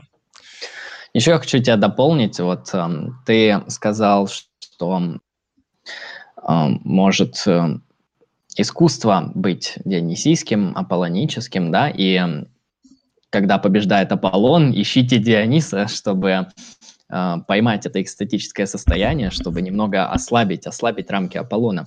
А, я как раз-таки думаю, что эту, эту вообще интересную концепцию Ницше как раз-таки можно экстраполировать не только на искусство, но и на некоторый экзистенциальный опыт. Вы можете наблюдать за своими психическими состояниями. И ты, Алексей, говорил именно о том, что вы можете войти и поймать Диониса, а точнее он вас поймает и через вас напишет произведение искусства. Но так также можно творить произведение искусства из своей жизни, из своих убеждений, из своих взглядов, из своего тела, из своих каких-то э, норм поведения. Если раньше вы свою жизнь организовывали так-то, по определенному распорядку, по определенному расписанию, и вы никогда его не нарушали, то в какой-то момент, когда вас коснется вот это опьянение, это экстатическое состояние, обязательно можете из него написать симфонию или трек, или нарисовать красивую картину. Но вы можете проделать художественное действие с собой, со своей жизнью, со своими практиками, со своими установками, потому что то, как вы живете, ваш дизайн, это тоже некоторое полотно, это тоже, где, тоже то пространство, где все вот эти категории, которые мы сейчас озвучиваем, они работают, они применяются. И есть люди, которые живут абсолютно хаотично. И их жизнь трагична, они встречаются с проблемами. Есть люди, которые из крайности в крайность живут исключительно по определенному распорядку, и у них тоже есть трагедии. Они не могут себе что-то позволить, они не могут открыться новому, они находятся в той самой зоне комфорта, зоне простоты. И это прозрение Ницше, это его методология, э, неважно, истинная она или нет, но она вам может помочь, она вам может выступить интересным инструментом для работы со своей жизнью. Даже если вы не являетесь человеком искусства, если вы не творец, если вы не поэт, всегда помните, что ваша жизнь — это тоже полотно, на котором вы рисуете. Да, можно это привести, я дополняю. можно привести аналогию, что ваша жизнь — это кино в реальном времени. Вот. Можно Где вы сказать. здесь и сейчас актер. Ну, в принципе, да, Шекспир об этом говорил, там весь мир театр, мы тут актеры. Плюс-минус, да. да, можно перефразировать на новый лад. Э, весь мир кино, а вы в нем герои. Да, вы, про, вы от первого лица просто смотрите кино. И если вы находитесь в аполлоническом, в аполлоническом состоянии, представьте, кто бы стал смотреть это кино. Вы бы сами не стали смотреть это кино, будем честны.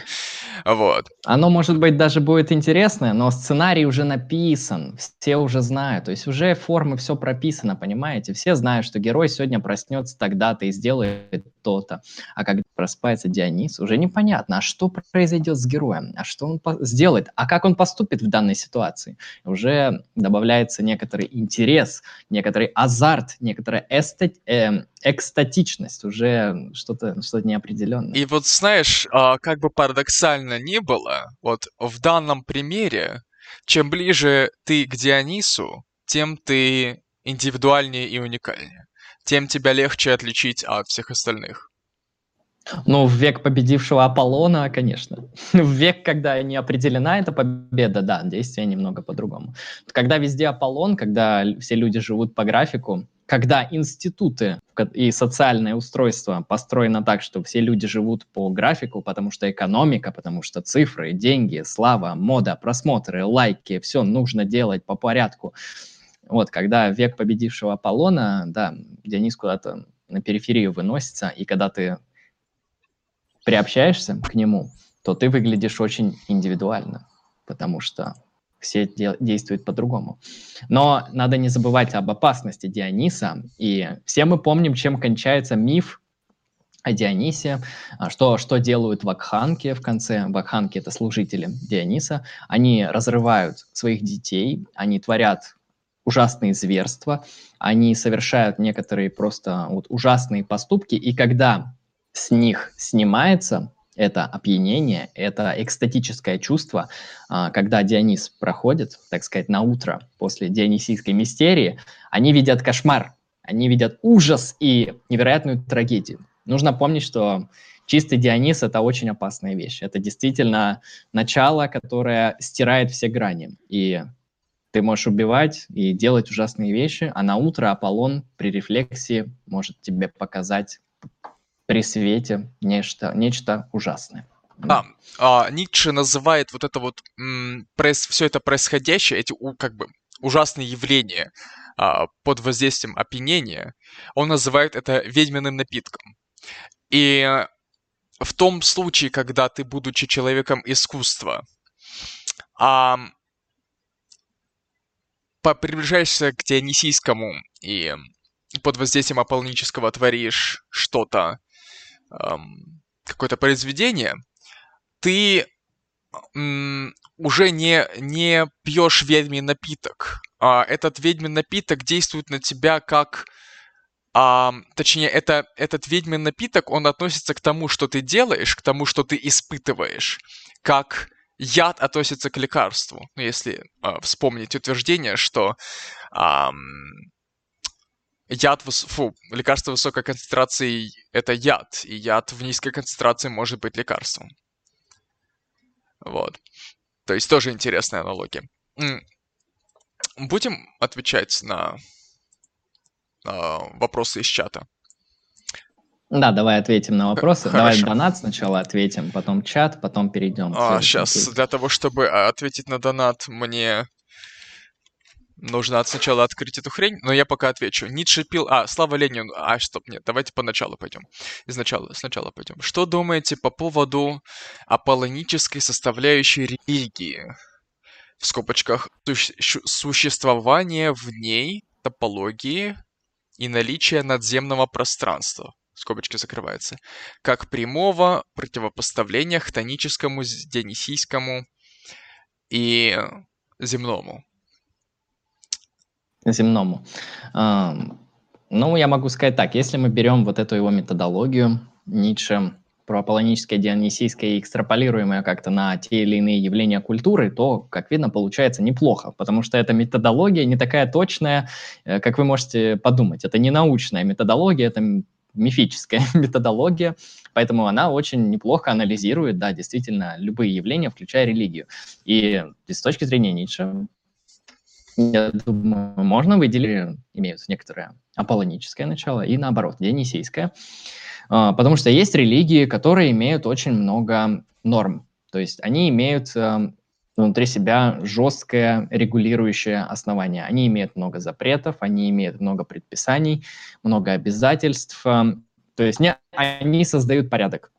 Они стараются из какого-то вот этого эм, трагизма жизни создать определенный порядок, чтобы в нем как-то уже действовать и взаимодействовать. Такие религии, я думаю, можно, исходя из этой методологии, назвать аполлоническими.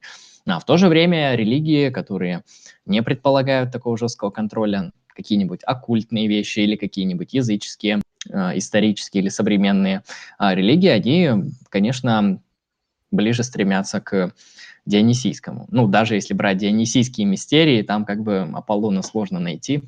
То, так что на религии, в принципе, может экстраполироваться. Um, да. Фух, так, вопрос, точнее, вопрос в чата. Ницше пил мочу? Нет, Ницше не пил мочу. Ницше удовлетворял метафизическую жажду нестандартными способами. Вот. Так, так я скажу. А, так, Ницше не любил Вагнера, Ницше был интернационалистом. Ну, да. Ницше Насчет не верил... Вагнера сначала любил Вагнера, потом разочаровался, когда Вагнер скатился в христианство, перестал любить. Поэтому любил, не любил одновременно в разные этапы жизни. Был интернационалистом. Ну, на самом деле, про его политические взгляды вообще сложно говорить, потому что то, как э, философию политики э, понимают сейчас, это очень сложно экстраполировать на политические взгляды Ницше. Ну, дело в том, что он про политику говорил, ну, не систематически. То есть вообще сложно сказать, что есть у него политические взгляды или нет. Их можно реконструировать и предполагать. То есть говорить, что, ну, знаете, Ницше не любил немцев, а он немец. Ну, наверное, тогда ему на нацию похер. На этнос ему тоже похер. Поэтому, возможно, он интернационал. Можно так говорить. Так. Ну, не знаю, в прошлом подкасте мы, ну, по Ницше мы обсудили, насколько он не любит немцев. Нет, он очень любит немцев. Вот. Он любит древних немцев, он очень не любит современных немцев. Я говорю о любви не к, как бы, конкретному состоянию а, ну, нации, а к нации в целом. Ирония была. Вот, mm-hmm, я это имею в виду. Um, сейчас, секундочку. Ницше не верил в свободу выбора, он называл данную концепцию христианской выдумкой. Ну, окей, я в принципе... Ну, да, это так, потому что у Ницше amor fati, а, amor fatum, простите за мой латинский, а, любовь к року, то есть Ницше не то что детерминист, Ницше фаталист, во-первых, он фаталист, во-вторых, у него вечное возвращение, то есть это такой ультрафатализм, то есть это не просто фатализм в одну сторону, это вечный фатализм, это типа как сейчас было, так всегда будет, всегда и всегда и всегда. То есть это да, тут свободы никакой нет, это ультрафатализм, поэтому да, свободы у него нет. Так, его концепции. Но еще человек спрашивает, Lucky Strike, сколько вы почитали ник, книг Ницше? А, я не знаю, кому um, он а, обращается. Вот, если что, в чате от имени Lucky Strike могу писать я. Андрей пишет от имени Андрей. На всякий случай, на будущее. А, наверное, это вопрос даже к, наш, к нам обоим.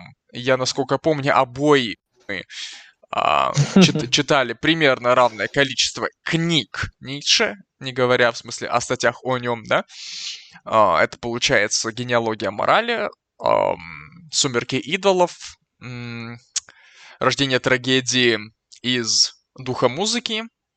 А, ну, я не знаю, как ты, но я сделал попытку прочитать Заратустру. Где-то полкнижки, наверное, я осилил. Я тоже три части прочитал. Ну, я считаю, там в начале самый кайф, потом какой-то уже подслив идет. А, я про Ницше читал много в свое время. Я у него читал Рождение трагедии, Заратустру, Сумерки идолов, Генеалогия Монрали, Антихристианин. А. Как эта штука называется? О, о вреде истории, там как-то так, о жизни и вреде истории. Статья у него есть небольшая. А я читал у него «Человеческое слишком человеческое», «Веселую науку» часть. Ну, в общем, я, в принципе, все произведения по чуть-чуть читал, некоторые полностью. Но я могу сказать так, что Ницше намного легче понимать, если вы читаете не самого Ницше, а о нем. То есть э, Хайдегера, можно работу Ницше почитать, можно почитать Делеза, работу Ницше хорошая, можно почитать статьи какие-нибудь, что-нибудь такое. А, ну, не знаю, это своеобразный совет, я думаю, вот людям... Ну, чтобы понять его как, как философа именно. Ну, концептуально. о нем читать. О, понять. Ну да, да, что знаю, а чтобы как бы, ну, въехать, так сказать, интуитивно, во-первых, я, я, я бы посоветовал его читать в действительности самостоятельно, стараться проживать его а, философию, если ее можно так назвать. Но, в принципе, философия. Там и метафизика есть, и этика есть. Вот. И обязательно, обязательно, э, ну, не знаю, как начинать, но одну из первых книг обязательно вот ту, которую мы рассматриваем сейчас, «Рождение трагедии из мира музыки», это просто, ну, из если вы, музыки. если, да, из духа музыки, если вы настроены несколько мистически, да, если вы в состоянии пойти на условность и сделать вид, что вы поверили в то, что вы слышите, и постараться все это представить, то вам вообще это снесет крышу. Вот. Если подходить к этому чисто рационально, то, ну, так, пойдет, пойдет. По крайней мере, в этой книге мы наблюдаем тот э, редкий как бы, случай, когда Ницше говорит об эстетике, а не об этике. Вот.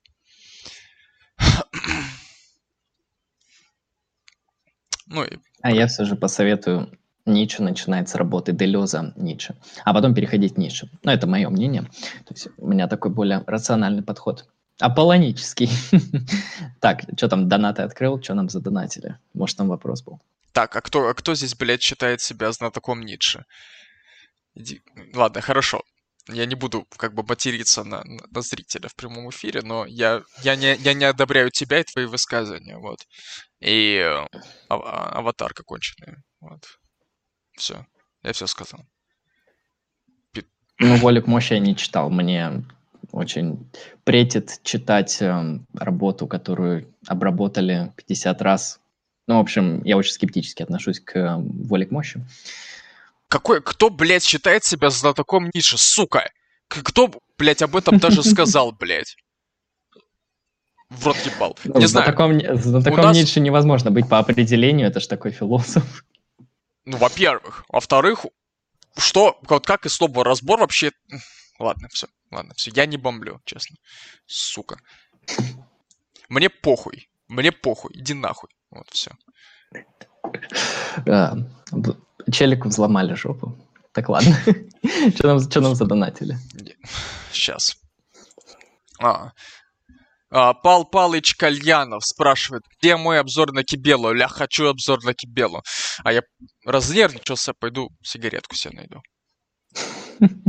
Хорошо, я отвечу на донат. Ну, Кибела, это, понимаете, уже это развитие идей Ницше в каком-то смысле. То есть Ницше, он вводит два логоса вот этих, да, аполлонический, дионисийский и различные а, философы, исследователи культуры, социологи, ну и прочие мистики, короче, они бывает добавляют какие-нибудь еще дополнительные а, логосы, ну типа там Дугин добав, добавляет логос Кибелы. Правда, он немного по-другому осмысливает логос Диониса и логос Аполлона, но это уже другой момент. Да, логос Кибелы – это такая интересная вещь. Ну, это, можно сказать, э, некоторая призма эм, материализма, это некоторое материалистич... материалистическое, механистическое, атомистическое мировоззрение, которое становится доминирующим в новое время, которое делает расчет на некоторую полезность, на некоторую вычислительность, на некоторый утилитаризм, пользу, прагматичность. Э, то есть это действительно апофеоз философии нового времени. Это, в принципе, то, что критикует Ницше. Когда Ницше говорит о последних людях, это вот, в принципе, люди логоса Кибелы, если брать дугинское понимание. А, люди, которые живут себе такой вот довольной, буржуазной жизнью и чувствуют себя типа хорошо. На самом деле их дух умер, и они уже не способны ни к полету мысли, ни к полету духа, вообще ничего. Поэтому Кибела — это примерно про это. Да. А, что, мы можем дальше продолжить а, смотреть, как Ницше смотрит на трагедию и, и как он видит, что эта трагедия вырождается в своей работе. А, вообще нужно сказать, что трагедия в греческой культуре играла большую роль, и трагедия — это то, что действительно а, появляется не сразу. И Ницше это обнаружает, что греки, греки, они создают трагедию, И она, как видно, имеет несколько этапов своего развития. То есть она не предстает перед нами в готовом виде. А, в Древней Греции существует множество трагиков, поэтов трагических, а, и эти трагедии, они все разные. И Ницше тоже прослеживает некоторую деградацию. Ну как деградацию? Он видит, что в какой-то момент в трагедии начинает побеждать аполлоническое начало, там добавляется все больше ясности, четкости, определенности, рациональности. И Дионис все больше и больше вытесняется в трагедии греческой конкретно. А, она становится более рациональной, и дальше вообще во всей цивилизации приходит там и христианство, и вообще этот логос Аполлона а, в какой-то момент побеждает, в какой-то момент становится доминирующим, и Ницше видит в этом упадок и смерть, смерть культуры. Поэтому, кстати, Ницше, он философ такого дионисийского духа. Это можно увидеть как минимум по его форме. Он пишет плюс-минус не очень рационально, он пишет как поэт, он поет, он не пишет трактатов. Он, точнее, он не пишет философских произведений, он пишет чуть ли не стихи, чуть ли не трактаты художественные, чтобы донести некоторую мысль как раз-таки дионисийскими методами, через интуицию, через непосредственное вот это вот восприятие. Он старается как можно меньше облекать свою мысль в какие-то сложные, определенные, четкие термины. Он всегда оставляет символ, всегда создает метафору, всегда действует притчами. И это у него такой метод интересный, необычный. Многим он не нравится, а многим он нравится. Это особенность его стиля. То есть этот стиль умышленный и оправданный, на мой взгляд. Mm. Um, что, начнем про трагедию? А, ну, можно. Сейчас, так. минутку.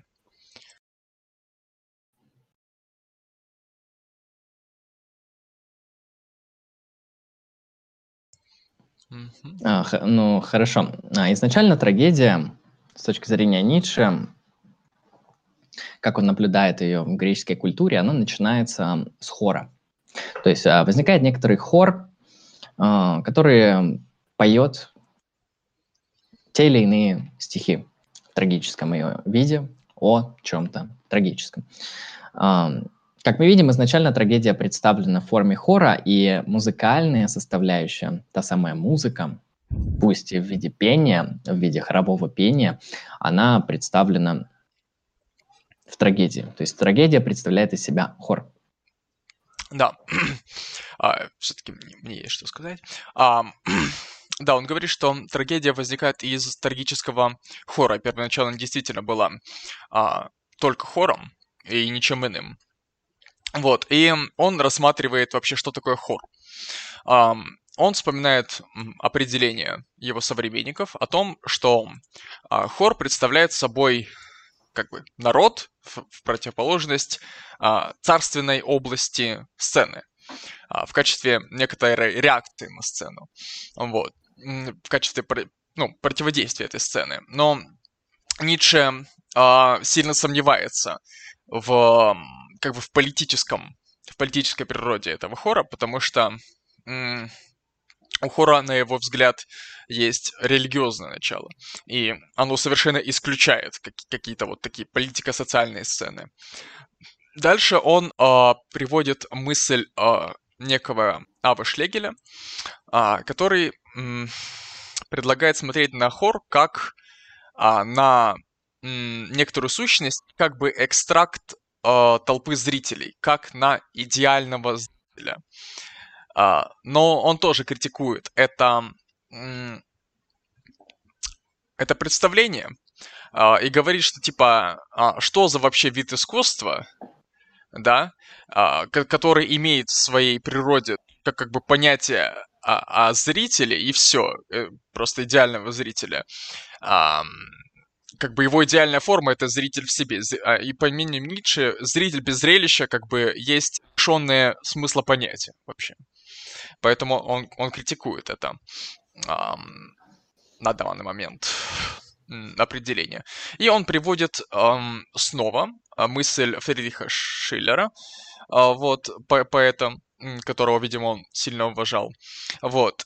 И он этот самый Шиллер, он говорит, что хор — это некоторая живая стена, а, которую воздвигает трагедия вокруг себя, чтобы замкнуться от мира действительности и тем самым сохранить а, себе свою идеальную, как бы, составляющую, свою поэтическую свободу. Вот. И хор — это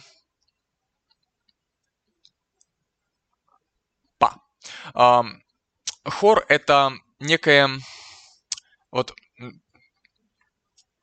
Блять.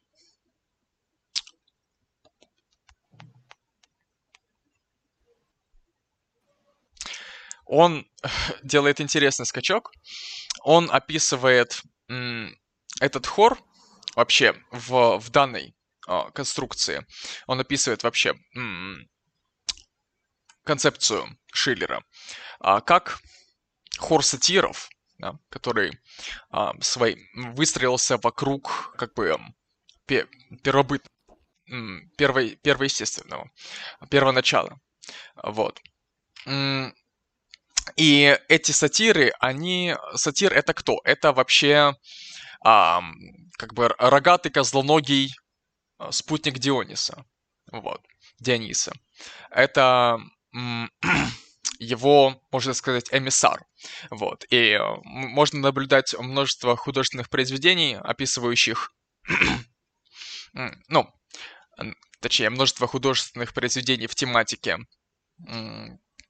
Диониса вообще, а, олимпийских богов, где наблюдается, собственно, дионисийские мистерии при участии сатиров, когда сатиры, они а, творят разные дела с разными женщинами. Да, да, да. Вот. И Ницше говорит, что человек, столкнувшийся с Дионисийским, он освобождается от своей человечности, как бы от э, аполлонических своих э, склонностей, от, от форм, сдерживающих его, и предстает в своем истинном обличии. Рогатый, бородатый, козлоногий, в полностью отдавшийся вот этой вот дионисийской волне, этому дионисийскому стремлению, дионисийской пульсации. Вот. И этот самый дионисийский человек в виде сатира, он исполняет хор. И он возвращается к определению Шлегеля о том, что Хор — это идеальный зритель, и он, в принципе, смотрит на это определение уже с другой стороны. А Хор — идеальный зритель, поскольку он единственный созерцатель мира видений сцены. Он единственный созерцатель дионисийского видения, дионисийской природы. Он стоит между нами, между миром и природой. Вот природу, которую созерцают сатиры и делают об этом хор. Что-то такое. Да, я, я проясню пока мысль про хор, чтобы более чуть-чуть структурированно это все сделать. Ну, изначально, да, Ницше видит э, трагедию, которая начинается с хора. Что представляет из себя хор? Это совокупность определенных людей, которые поют те или иные произведения. Дифи рамбы, они же гимны Дионису. То есть это некоторые люди, которые приобщаются, служат Дионису. А в чем особенность хора? Э, в хоре не делается акцент на зрителя. А в хоре люди, они играют роль, и так как они играют ее не ради зрителя, они ее играют ради мистерии, и они, участники хора, они напрямую как раз-таки приобщаются к, к Дионису, они а, открываются, они, можно сказать, как раз-таки приобретают этот сатирический, от слова сатир, облик, и в этой мистерии они приобщаются к Дионису. А почему в хоре, в трагедии, которая представлена именно в такой форме, больше всего дионисийского элемента? Дело в том, что это связано с тем, что Смотрите, в хоре у нас еще нету индивидуализации, у нас нету какого-то выделенного героя, выделенного персонажа, а, который страдает, который является каким-то элементом картины. То есть в хоре нету индивидуальности. Люди, они в каком-то смысле здесь равны. Равны в том смысле, как мы говорили изначально, не определены какими-то признаками индивидуальными. Они все представляют собой единое целое, вот это неоформленное, неопределенное э, коллектив, который поздает дифирамбы, э, служит э, и участвует в дионисийской мистерии. Они присутствуют на, напрямую с Дионисом. И хор, таким образом, с точки зрения Ницше, это вот лучшая форма трагедии. И изначально, конечно, трагедия была вот в ее высшем дионисийском виде хоровая. Что происходит дальше? Она в какой-то момент начинает с точки зрения Ницше так. А, деградировать, деградировать эм, и изменяться с точки зрения Ницше в худшую сторону. В какой-то момент э, в этой трагедии появляется отдельный герой, появляется форма индивидуальности, появляется также и зритель, то есть э, появляется коммуникация. То есть есть уже не только непосредственно участвующие лица, которые в этой мистерии воспринимают божество, а есть уже смотрящие, которые, они представляют это как выступление, они не находятся там, они не участвуют там, они видят это и наблюдают со стороны. Это уже совершенно другое восприятие. То есть появляется зритель, появляется индивидуальный герой, потому что, как мы знаем, например, Эдипов цикл, эм, автор кто, Софокл или Эдип, э, я, я не помню, по-моему, Софокл. Э, если кто-то помнит лучше, поправьте. А, Эдипов цикл про царя Эдипа, там уже у нас есть отдельный индивидуальный герой с определенными чертами характера, с определенной биографией. Мы его видим, как он выглядит, какая у него будет судьба и чем закончится это все. Ему говорят, а, то есть а, возникает некоторая личная история, возникает индивидуация, то есть элементы Аполлона в данном случае начинают превалировать, потому что появляется индивидуальный герой. И, конечно же, появляется тот самый зритель. Зритель, он еще дальше отчужден. Он уже не на сцене, он уже ведет себя абсолютно по-другому. Восприятие, которое имеет зритель, и восприятие, которое имеет актер, абсолютно разные восприятия. Это еще одна стадия отдаления от э, дионисийского духа и дальнейшее развитие и победа Аполлона. В какой-то момент, как говорит Ницше, а, в трагедиях вообще перестают а, использовать музыку, потому что, как мы помним, эта музыка является тем самым дионисийским видом искусства, то есть музыка уходит на второй план, а, хор тоже отступает на второй план. В какой-то момент происходит вообще ультрадеградация, то есть мало того, что весь театр переносится на игру индивидуальных актеров, так еще все это театральное представление, оно уже не отсылает каким-то мифическим сюжетам. Оно уже не говорит о каких-то божественных явлениях, будь то явление Олимпа или явление Тартара, Аида. А, оно не отсылает к мифу. Оно о чем нам начинает говорить? О каких-то мелких бытовых вещах, э, которые люди, греки, а, могут встречать в своей жизни. А, возникают шутки, возникают некоторые иронии. А, и в этот момент трагедия переходит в комедию. И с точки зрения Ницше это уже full деградация, full спад, такой абсолютный упадок, тупо смерть, как говорится, когда появляется комедия. Это, так сказать, деградировавшая трагедия трагедия, как мы видим, она все больше становится ориентирована на массового зрителя. Она начинает удовлетворять запросы смотрящих. Она воспроизводит те схемы, а, те театральные языковые конструкты и формы, которые нравятся зрителю, которые его удовлетворяют, а, которые, так сказать, собирают больше всего хайпа Э, можно сказать, уже в то время возникает некоторый протофеномен массовой культуры, когда искусство, в том числе трагедия, оно уже не ориентируется на что-то высокое, на что-то божественное, на вот это вот как раз-таки переживание жизни такой, какой она есть. Через, эм, искусство уже не имеет дионисийский характер, оно уходит от этого, оно, наоборот, все больше и больше наслаивает на себя элементов сна, аполлонических элементов. И какой-то момент там просто вырождается, и ту трагедию, изначальную, чистую, представленную в виде хора, где даже не было стороннего зрителя, а были только внутренние участники, и это было больше похоже не на какое-то искусство, а на религиозное действие. В принципе, я думаю, там не особо отличали религиозное действие от э, формы искусства театрального. Оно деградирует в какой-то момент, оно ухудшается. И в нашей современности, я хочу провести аналогию, что искусство называется в наше время массовым. И как раз-таки Ницше, если бы увидел, что такое массовое искусство, массовое производство, а, как делают кино, как делают музыку, там, попсу различную и так далее, он бы, наверное, просто перевернулся бы а, на своей койке, а, запивая, как говорится, напиток, который он очень любил. И он был бы просто шокирован, насколько, насколько могло сдеградировать, то есть массовость, то есть ориентация исключительно на зрителя – использование готовых форм, как мы уже говорили, максимальная ликвидация и вытеснение вот этого дионисийского начала, которое мы наблюдаем у греков в начале их истории, насколько оно выродилось и чем оно стало. Просто массовая культура – это вот абсолютное уже вырождение искусства. Я думаю, Ницше массовую культуру бы, он бы даже не назвал искусством.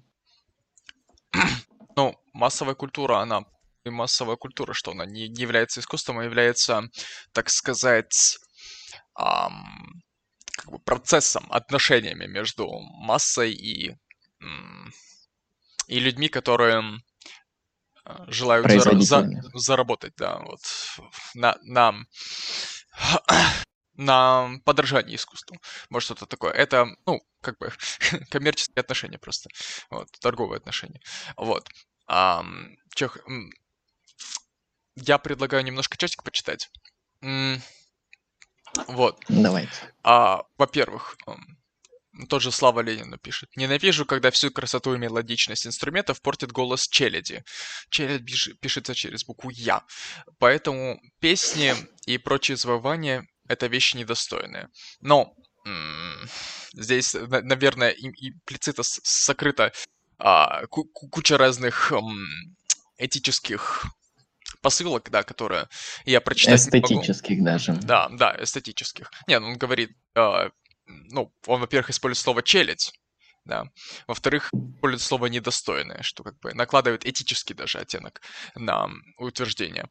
А, вот, э, ну смотри, есть э, мысль, да, что музыкальные инструменты, они созданы с целью подражать голосу. Изначальный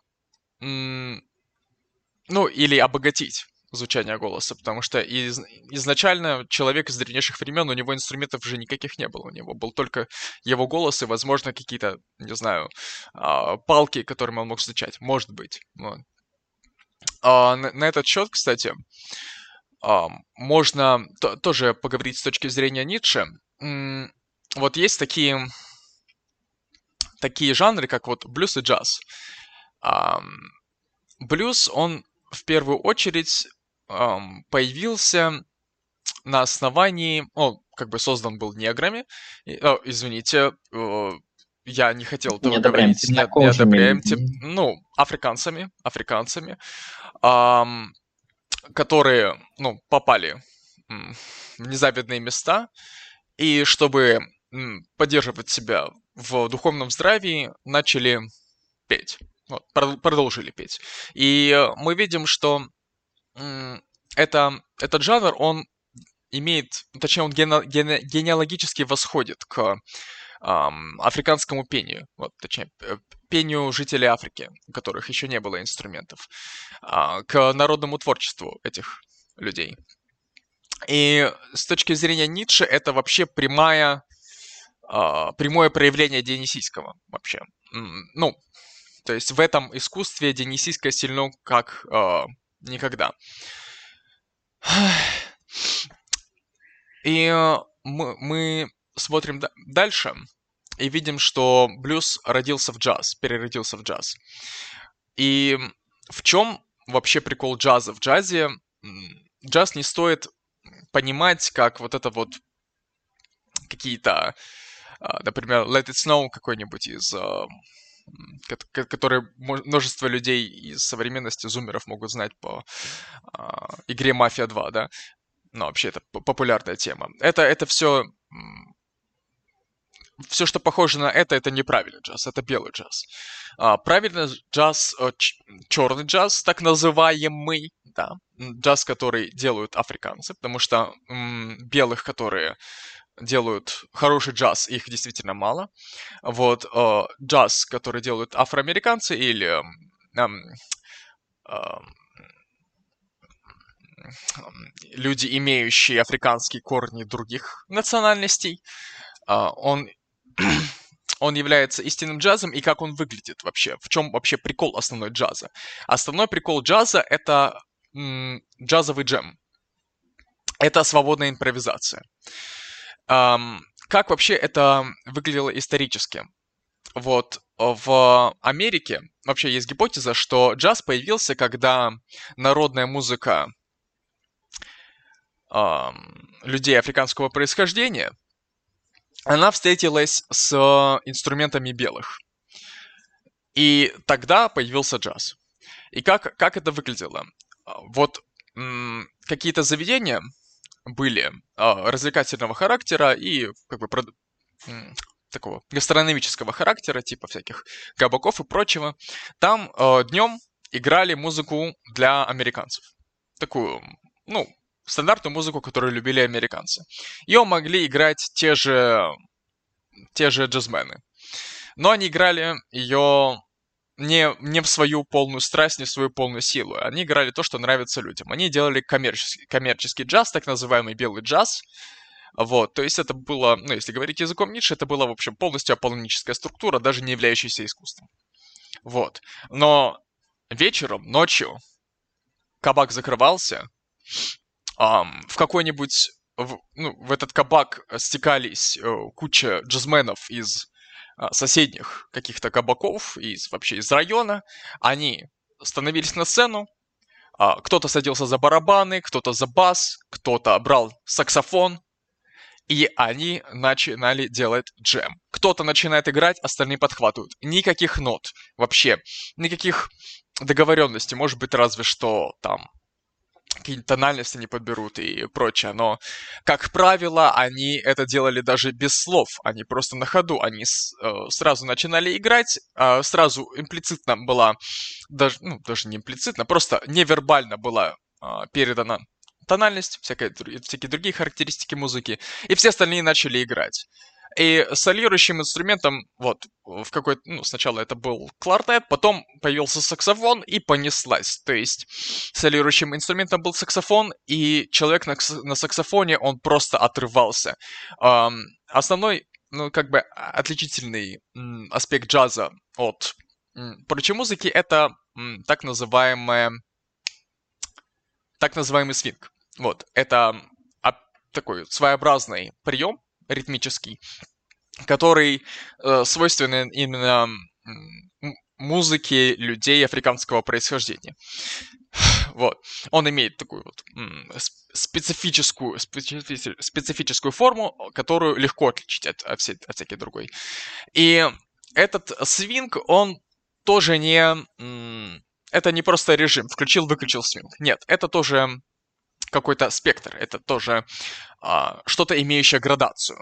И вот ам, солист, саксофонист начинает а, делать соло или обыгрывать какие-то известные мотивы а, в джазовой ам, в джазовой в джазовом стиле, используя свинг, и э, барабанчик э, слышит этот свинг от солиста, этот свинг начинает его переть, он начинает пульсировать у него начинает душа, и он начинает играть с большим свингом, начинает играть с большей задержкой, с большими синкопами. И то же самое слышит э, солист, они вдвоем просто вот испытывают экстатическое переживание музыки, они являются полным полными проводниками этой музыки. Поэтому я считаю, что вот джазовый джем — это вот самое аутентичное представление денисийского искусства, которое можно сейчас встретить. Потому что это полная импровизация, полный э, поток чувств, полный поток м- природной этой энергии, музыки. если говорить по Ницше. Вот. Как-то так. А, хватит по листку читать. Ну, смотри, когда мы разбираем произведение, по крайней мере, я, да, нужно идти... Цитаты уместные. Во-первых, цитаты уместные. Во-вторых, ну, нужно идти как-то хронологически по, по произведению. А, что, что лучше поможет, э, чем цитаты? Ну, понимаешь. Вот. Плюс ссылаться на первоисточник тоже полезно. Все-таки мы можем сказать что угодно, а, но тем не менее это можно, в это можно поверить, можно не поверить, а цитаты, они как бы остаются цитатами. Вот, и на их примере можно лучше понять мысль автора. Вот, если так. Ну, или, например, увидеть, что мы несем херню. Вот. А, дальше. Пацаны, что за дела? Давайте чатик. Нам все равно на то, кем, чем считал Хор этот немецкий безумец. Um, ну, это подкаст, во-первых.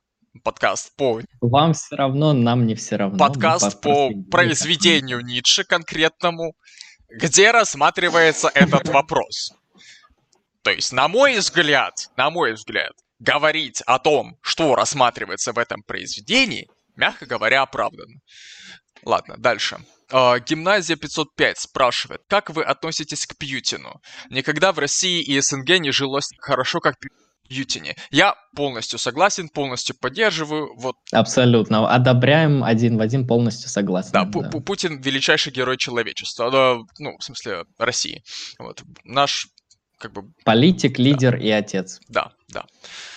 А, так, и Слава Ленину спрашивает, а можно ли это верифицировать? Я уточнил, что все, что говорил Ниша про хор, а это не нужно верифицировать. Я спрашиваю, зачем это верифицировать? Он говорит, ради научного позитивизма.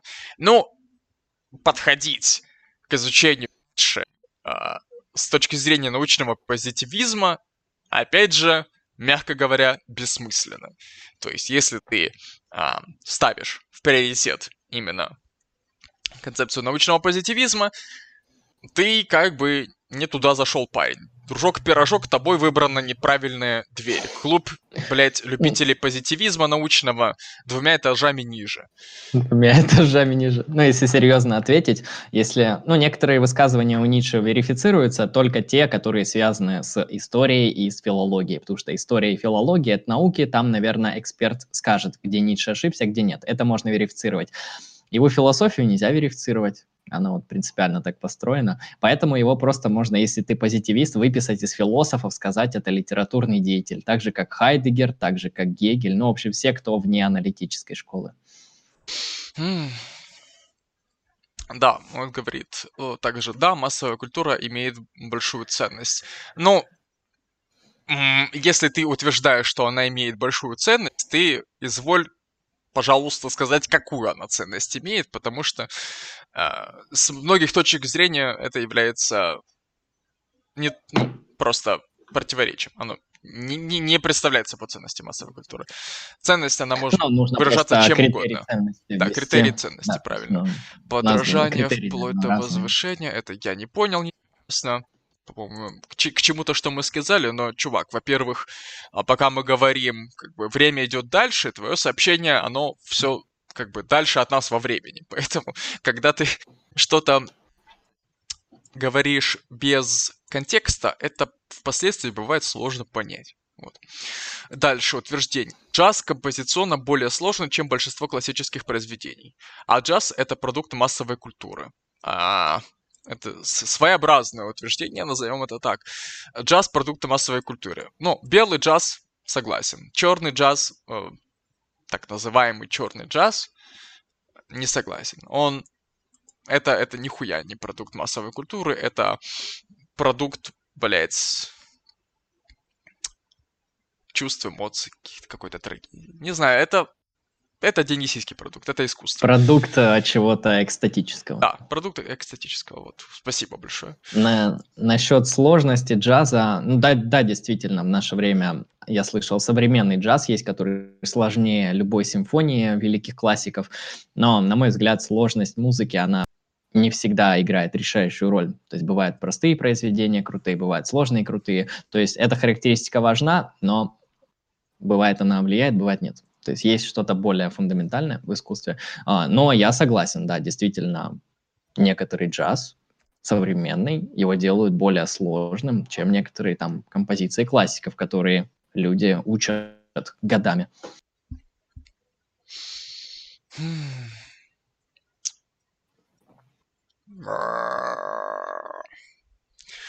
Вот, Слава Ленина пишет. Я могу пояснить за массовую культуру, но для этого мне нужен широкий пласт общения. Конкретно можно было бы меня позвать в конфу, я там могу побеседовать по этому. Ну, если желаешь, что мы, кроме подкастов, проводим еще просто стримы обычные, попиздежные, поэтому можно, почему бы и нет, когда-нибудь. Вот, возможно, Напишешь, я думаю, в ЛС можно будет что-нибудь да. придумать. Да. А, Моцарт, но Бах и Бетховен, боги музыка. Боги музыки. Сообщение из чата. А, ну, Моцарт мне нравится лично. И Моцарт, на мой взгляд, довольно гениальный композитор. Поэтому я бы не сказал, что он дно. А, но Бах и Бетховен, боги музыки, я тоже согласен. Хотя ну. мне еще нравится Глинка и этот Вагнер. Неплохо. Да. Глинка, Глинка норм. Uh, ну, я тоже согласен, что Бах и Бетховен боги музыки. да, так что в, в этом хотя, хотя бы в этом мы сходим. Ладно. Um, я вот uh, думаю, нам есть что еще сказать по этому произведению Ницше? Ну, в принципе, мы рассмотрели основные моменты и его вот эту методологию, его генеалогию, как он видит историю греческую и как он видит развитие а, трагедии, рождения трагедии, из чего оно рождается, из каких начал и как оно развивается. В принципе, я думаю, тему мы а, раскрыли. Если мы неожиданно узнаем, что мы что-то недораскрыли, мы просто потом запишем вторую часть, а, да и все. Ну, на сегодня, я думаю, мы все раскрыли. Да. Я... Подожди, я хочу ответить. Вот чувак пишет, что а, может да и сейчас для полноценности стрима я хочу сказать, что нужно обладать большим как бы уровнем самодовольства, чтобы считать, что без тебя стрим будет неполноценен. Это во-первых. Во-вторых, как бы у нас формат подкаста, поэтому, ну, тупо оно не, не заходит. Хорошо. Ну, а, Челик спросил, мы ответили, нам, у нас отдельный формат вот, есть. Вот у, у, у него есть какая-то мистическая способность, вот чуть ли не каждым утверждением меня выводить из себя. Ладно, а, я думаю, я думаю, можно заканчивать. А, да. Спасибо большое, дорогие зрители, что вы поприсутствовали на этом подкасте в live. Тем, кто будут смотреть это в записи, тоже спасибо большое за просмотр. Вот. Обязательно ставьте лайк, подписывайтесь на канал. Вот. Мы частенько, мы регулярно в контент выпускаем. Вот. Также у нас есть э, цикл лекций от Андрея по метафилософии, вообще по философии цикл лекций. Эм, угу. Мы выпускаем различные подкасты, причем э, темы подкастов можно предлагать. Вот. То есть это разбор различных uh, философских и, может быть, не только философских произведений. Uh, дальше, также в среднем, в раз в неделю, uh, ну, в разные дни недели, в разное время. У нас бывают стримы. На стримы можно приходить. На стриме мы будем общаться более свободно. А, то есть там вольный формат. Можно, ну, практически все что угодно провернуть. Вот, то есть а, стримы будут обладать, естественно, больше интерактивностью а, с аудиторией, чем формат подкастов, тем более формат лекций, формат лекций вообще без интерактивности. В общем, если вам что-то понравилось, вот я вас призываю подписываться, приходить, слушать, вот, комментировать, писать что-то, вот, как-то, да, приобщаться, в общем. У нас еще есть э, группа ВКонтакте, можете подписываться, там есть топики для общения, можете там что-нибудь писать, можете писать мне в ЛС что-нибудь, если вы хотите там обсудить э, себя в качестве гостя или еще чего-нибудь, эм, тейки накидать. В общем, можете мне лично в ЛС писать, у меня личка открыта. А группа ВКонтакте, вы найдете ее на канале. Тоже подписывайтесь, там будут все анонсы, весь контент там будет выходить. На сегодня, я думаю, да, все. С вами был, в принципе, канал Lucky Strike, Андрей Лем. Так, ты залагал, ты залагал, да, был Андрей Лемон, был Алексей. И... Вот. Угу. А, так что, да, еще раз спасибо за внимание. До свидания.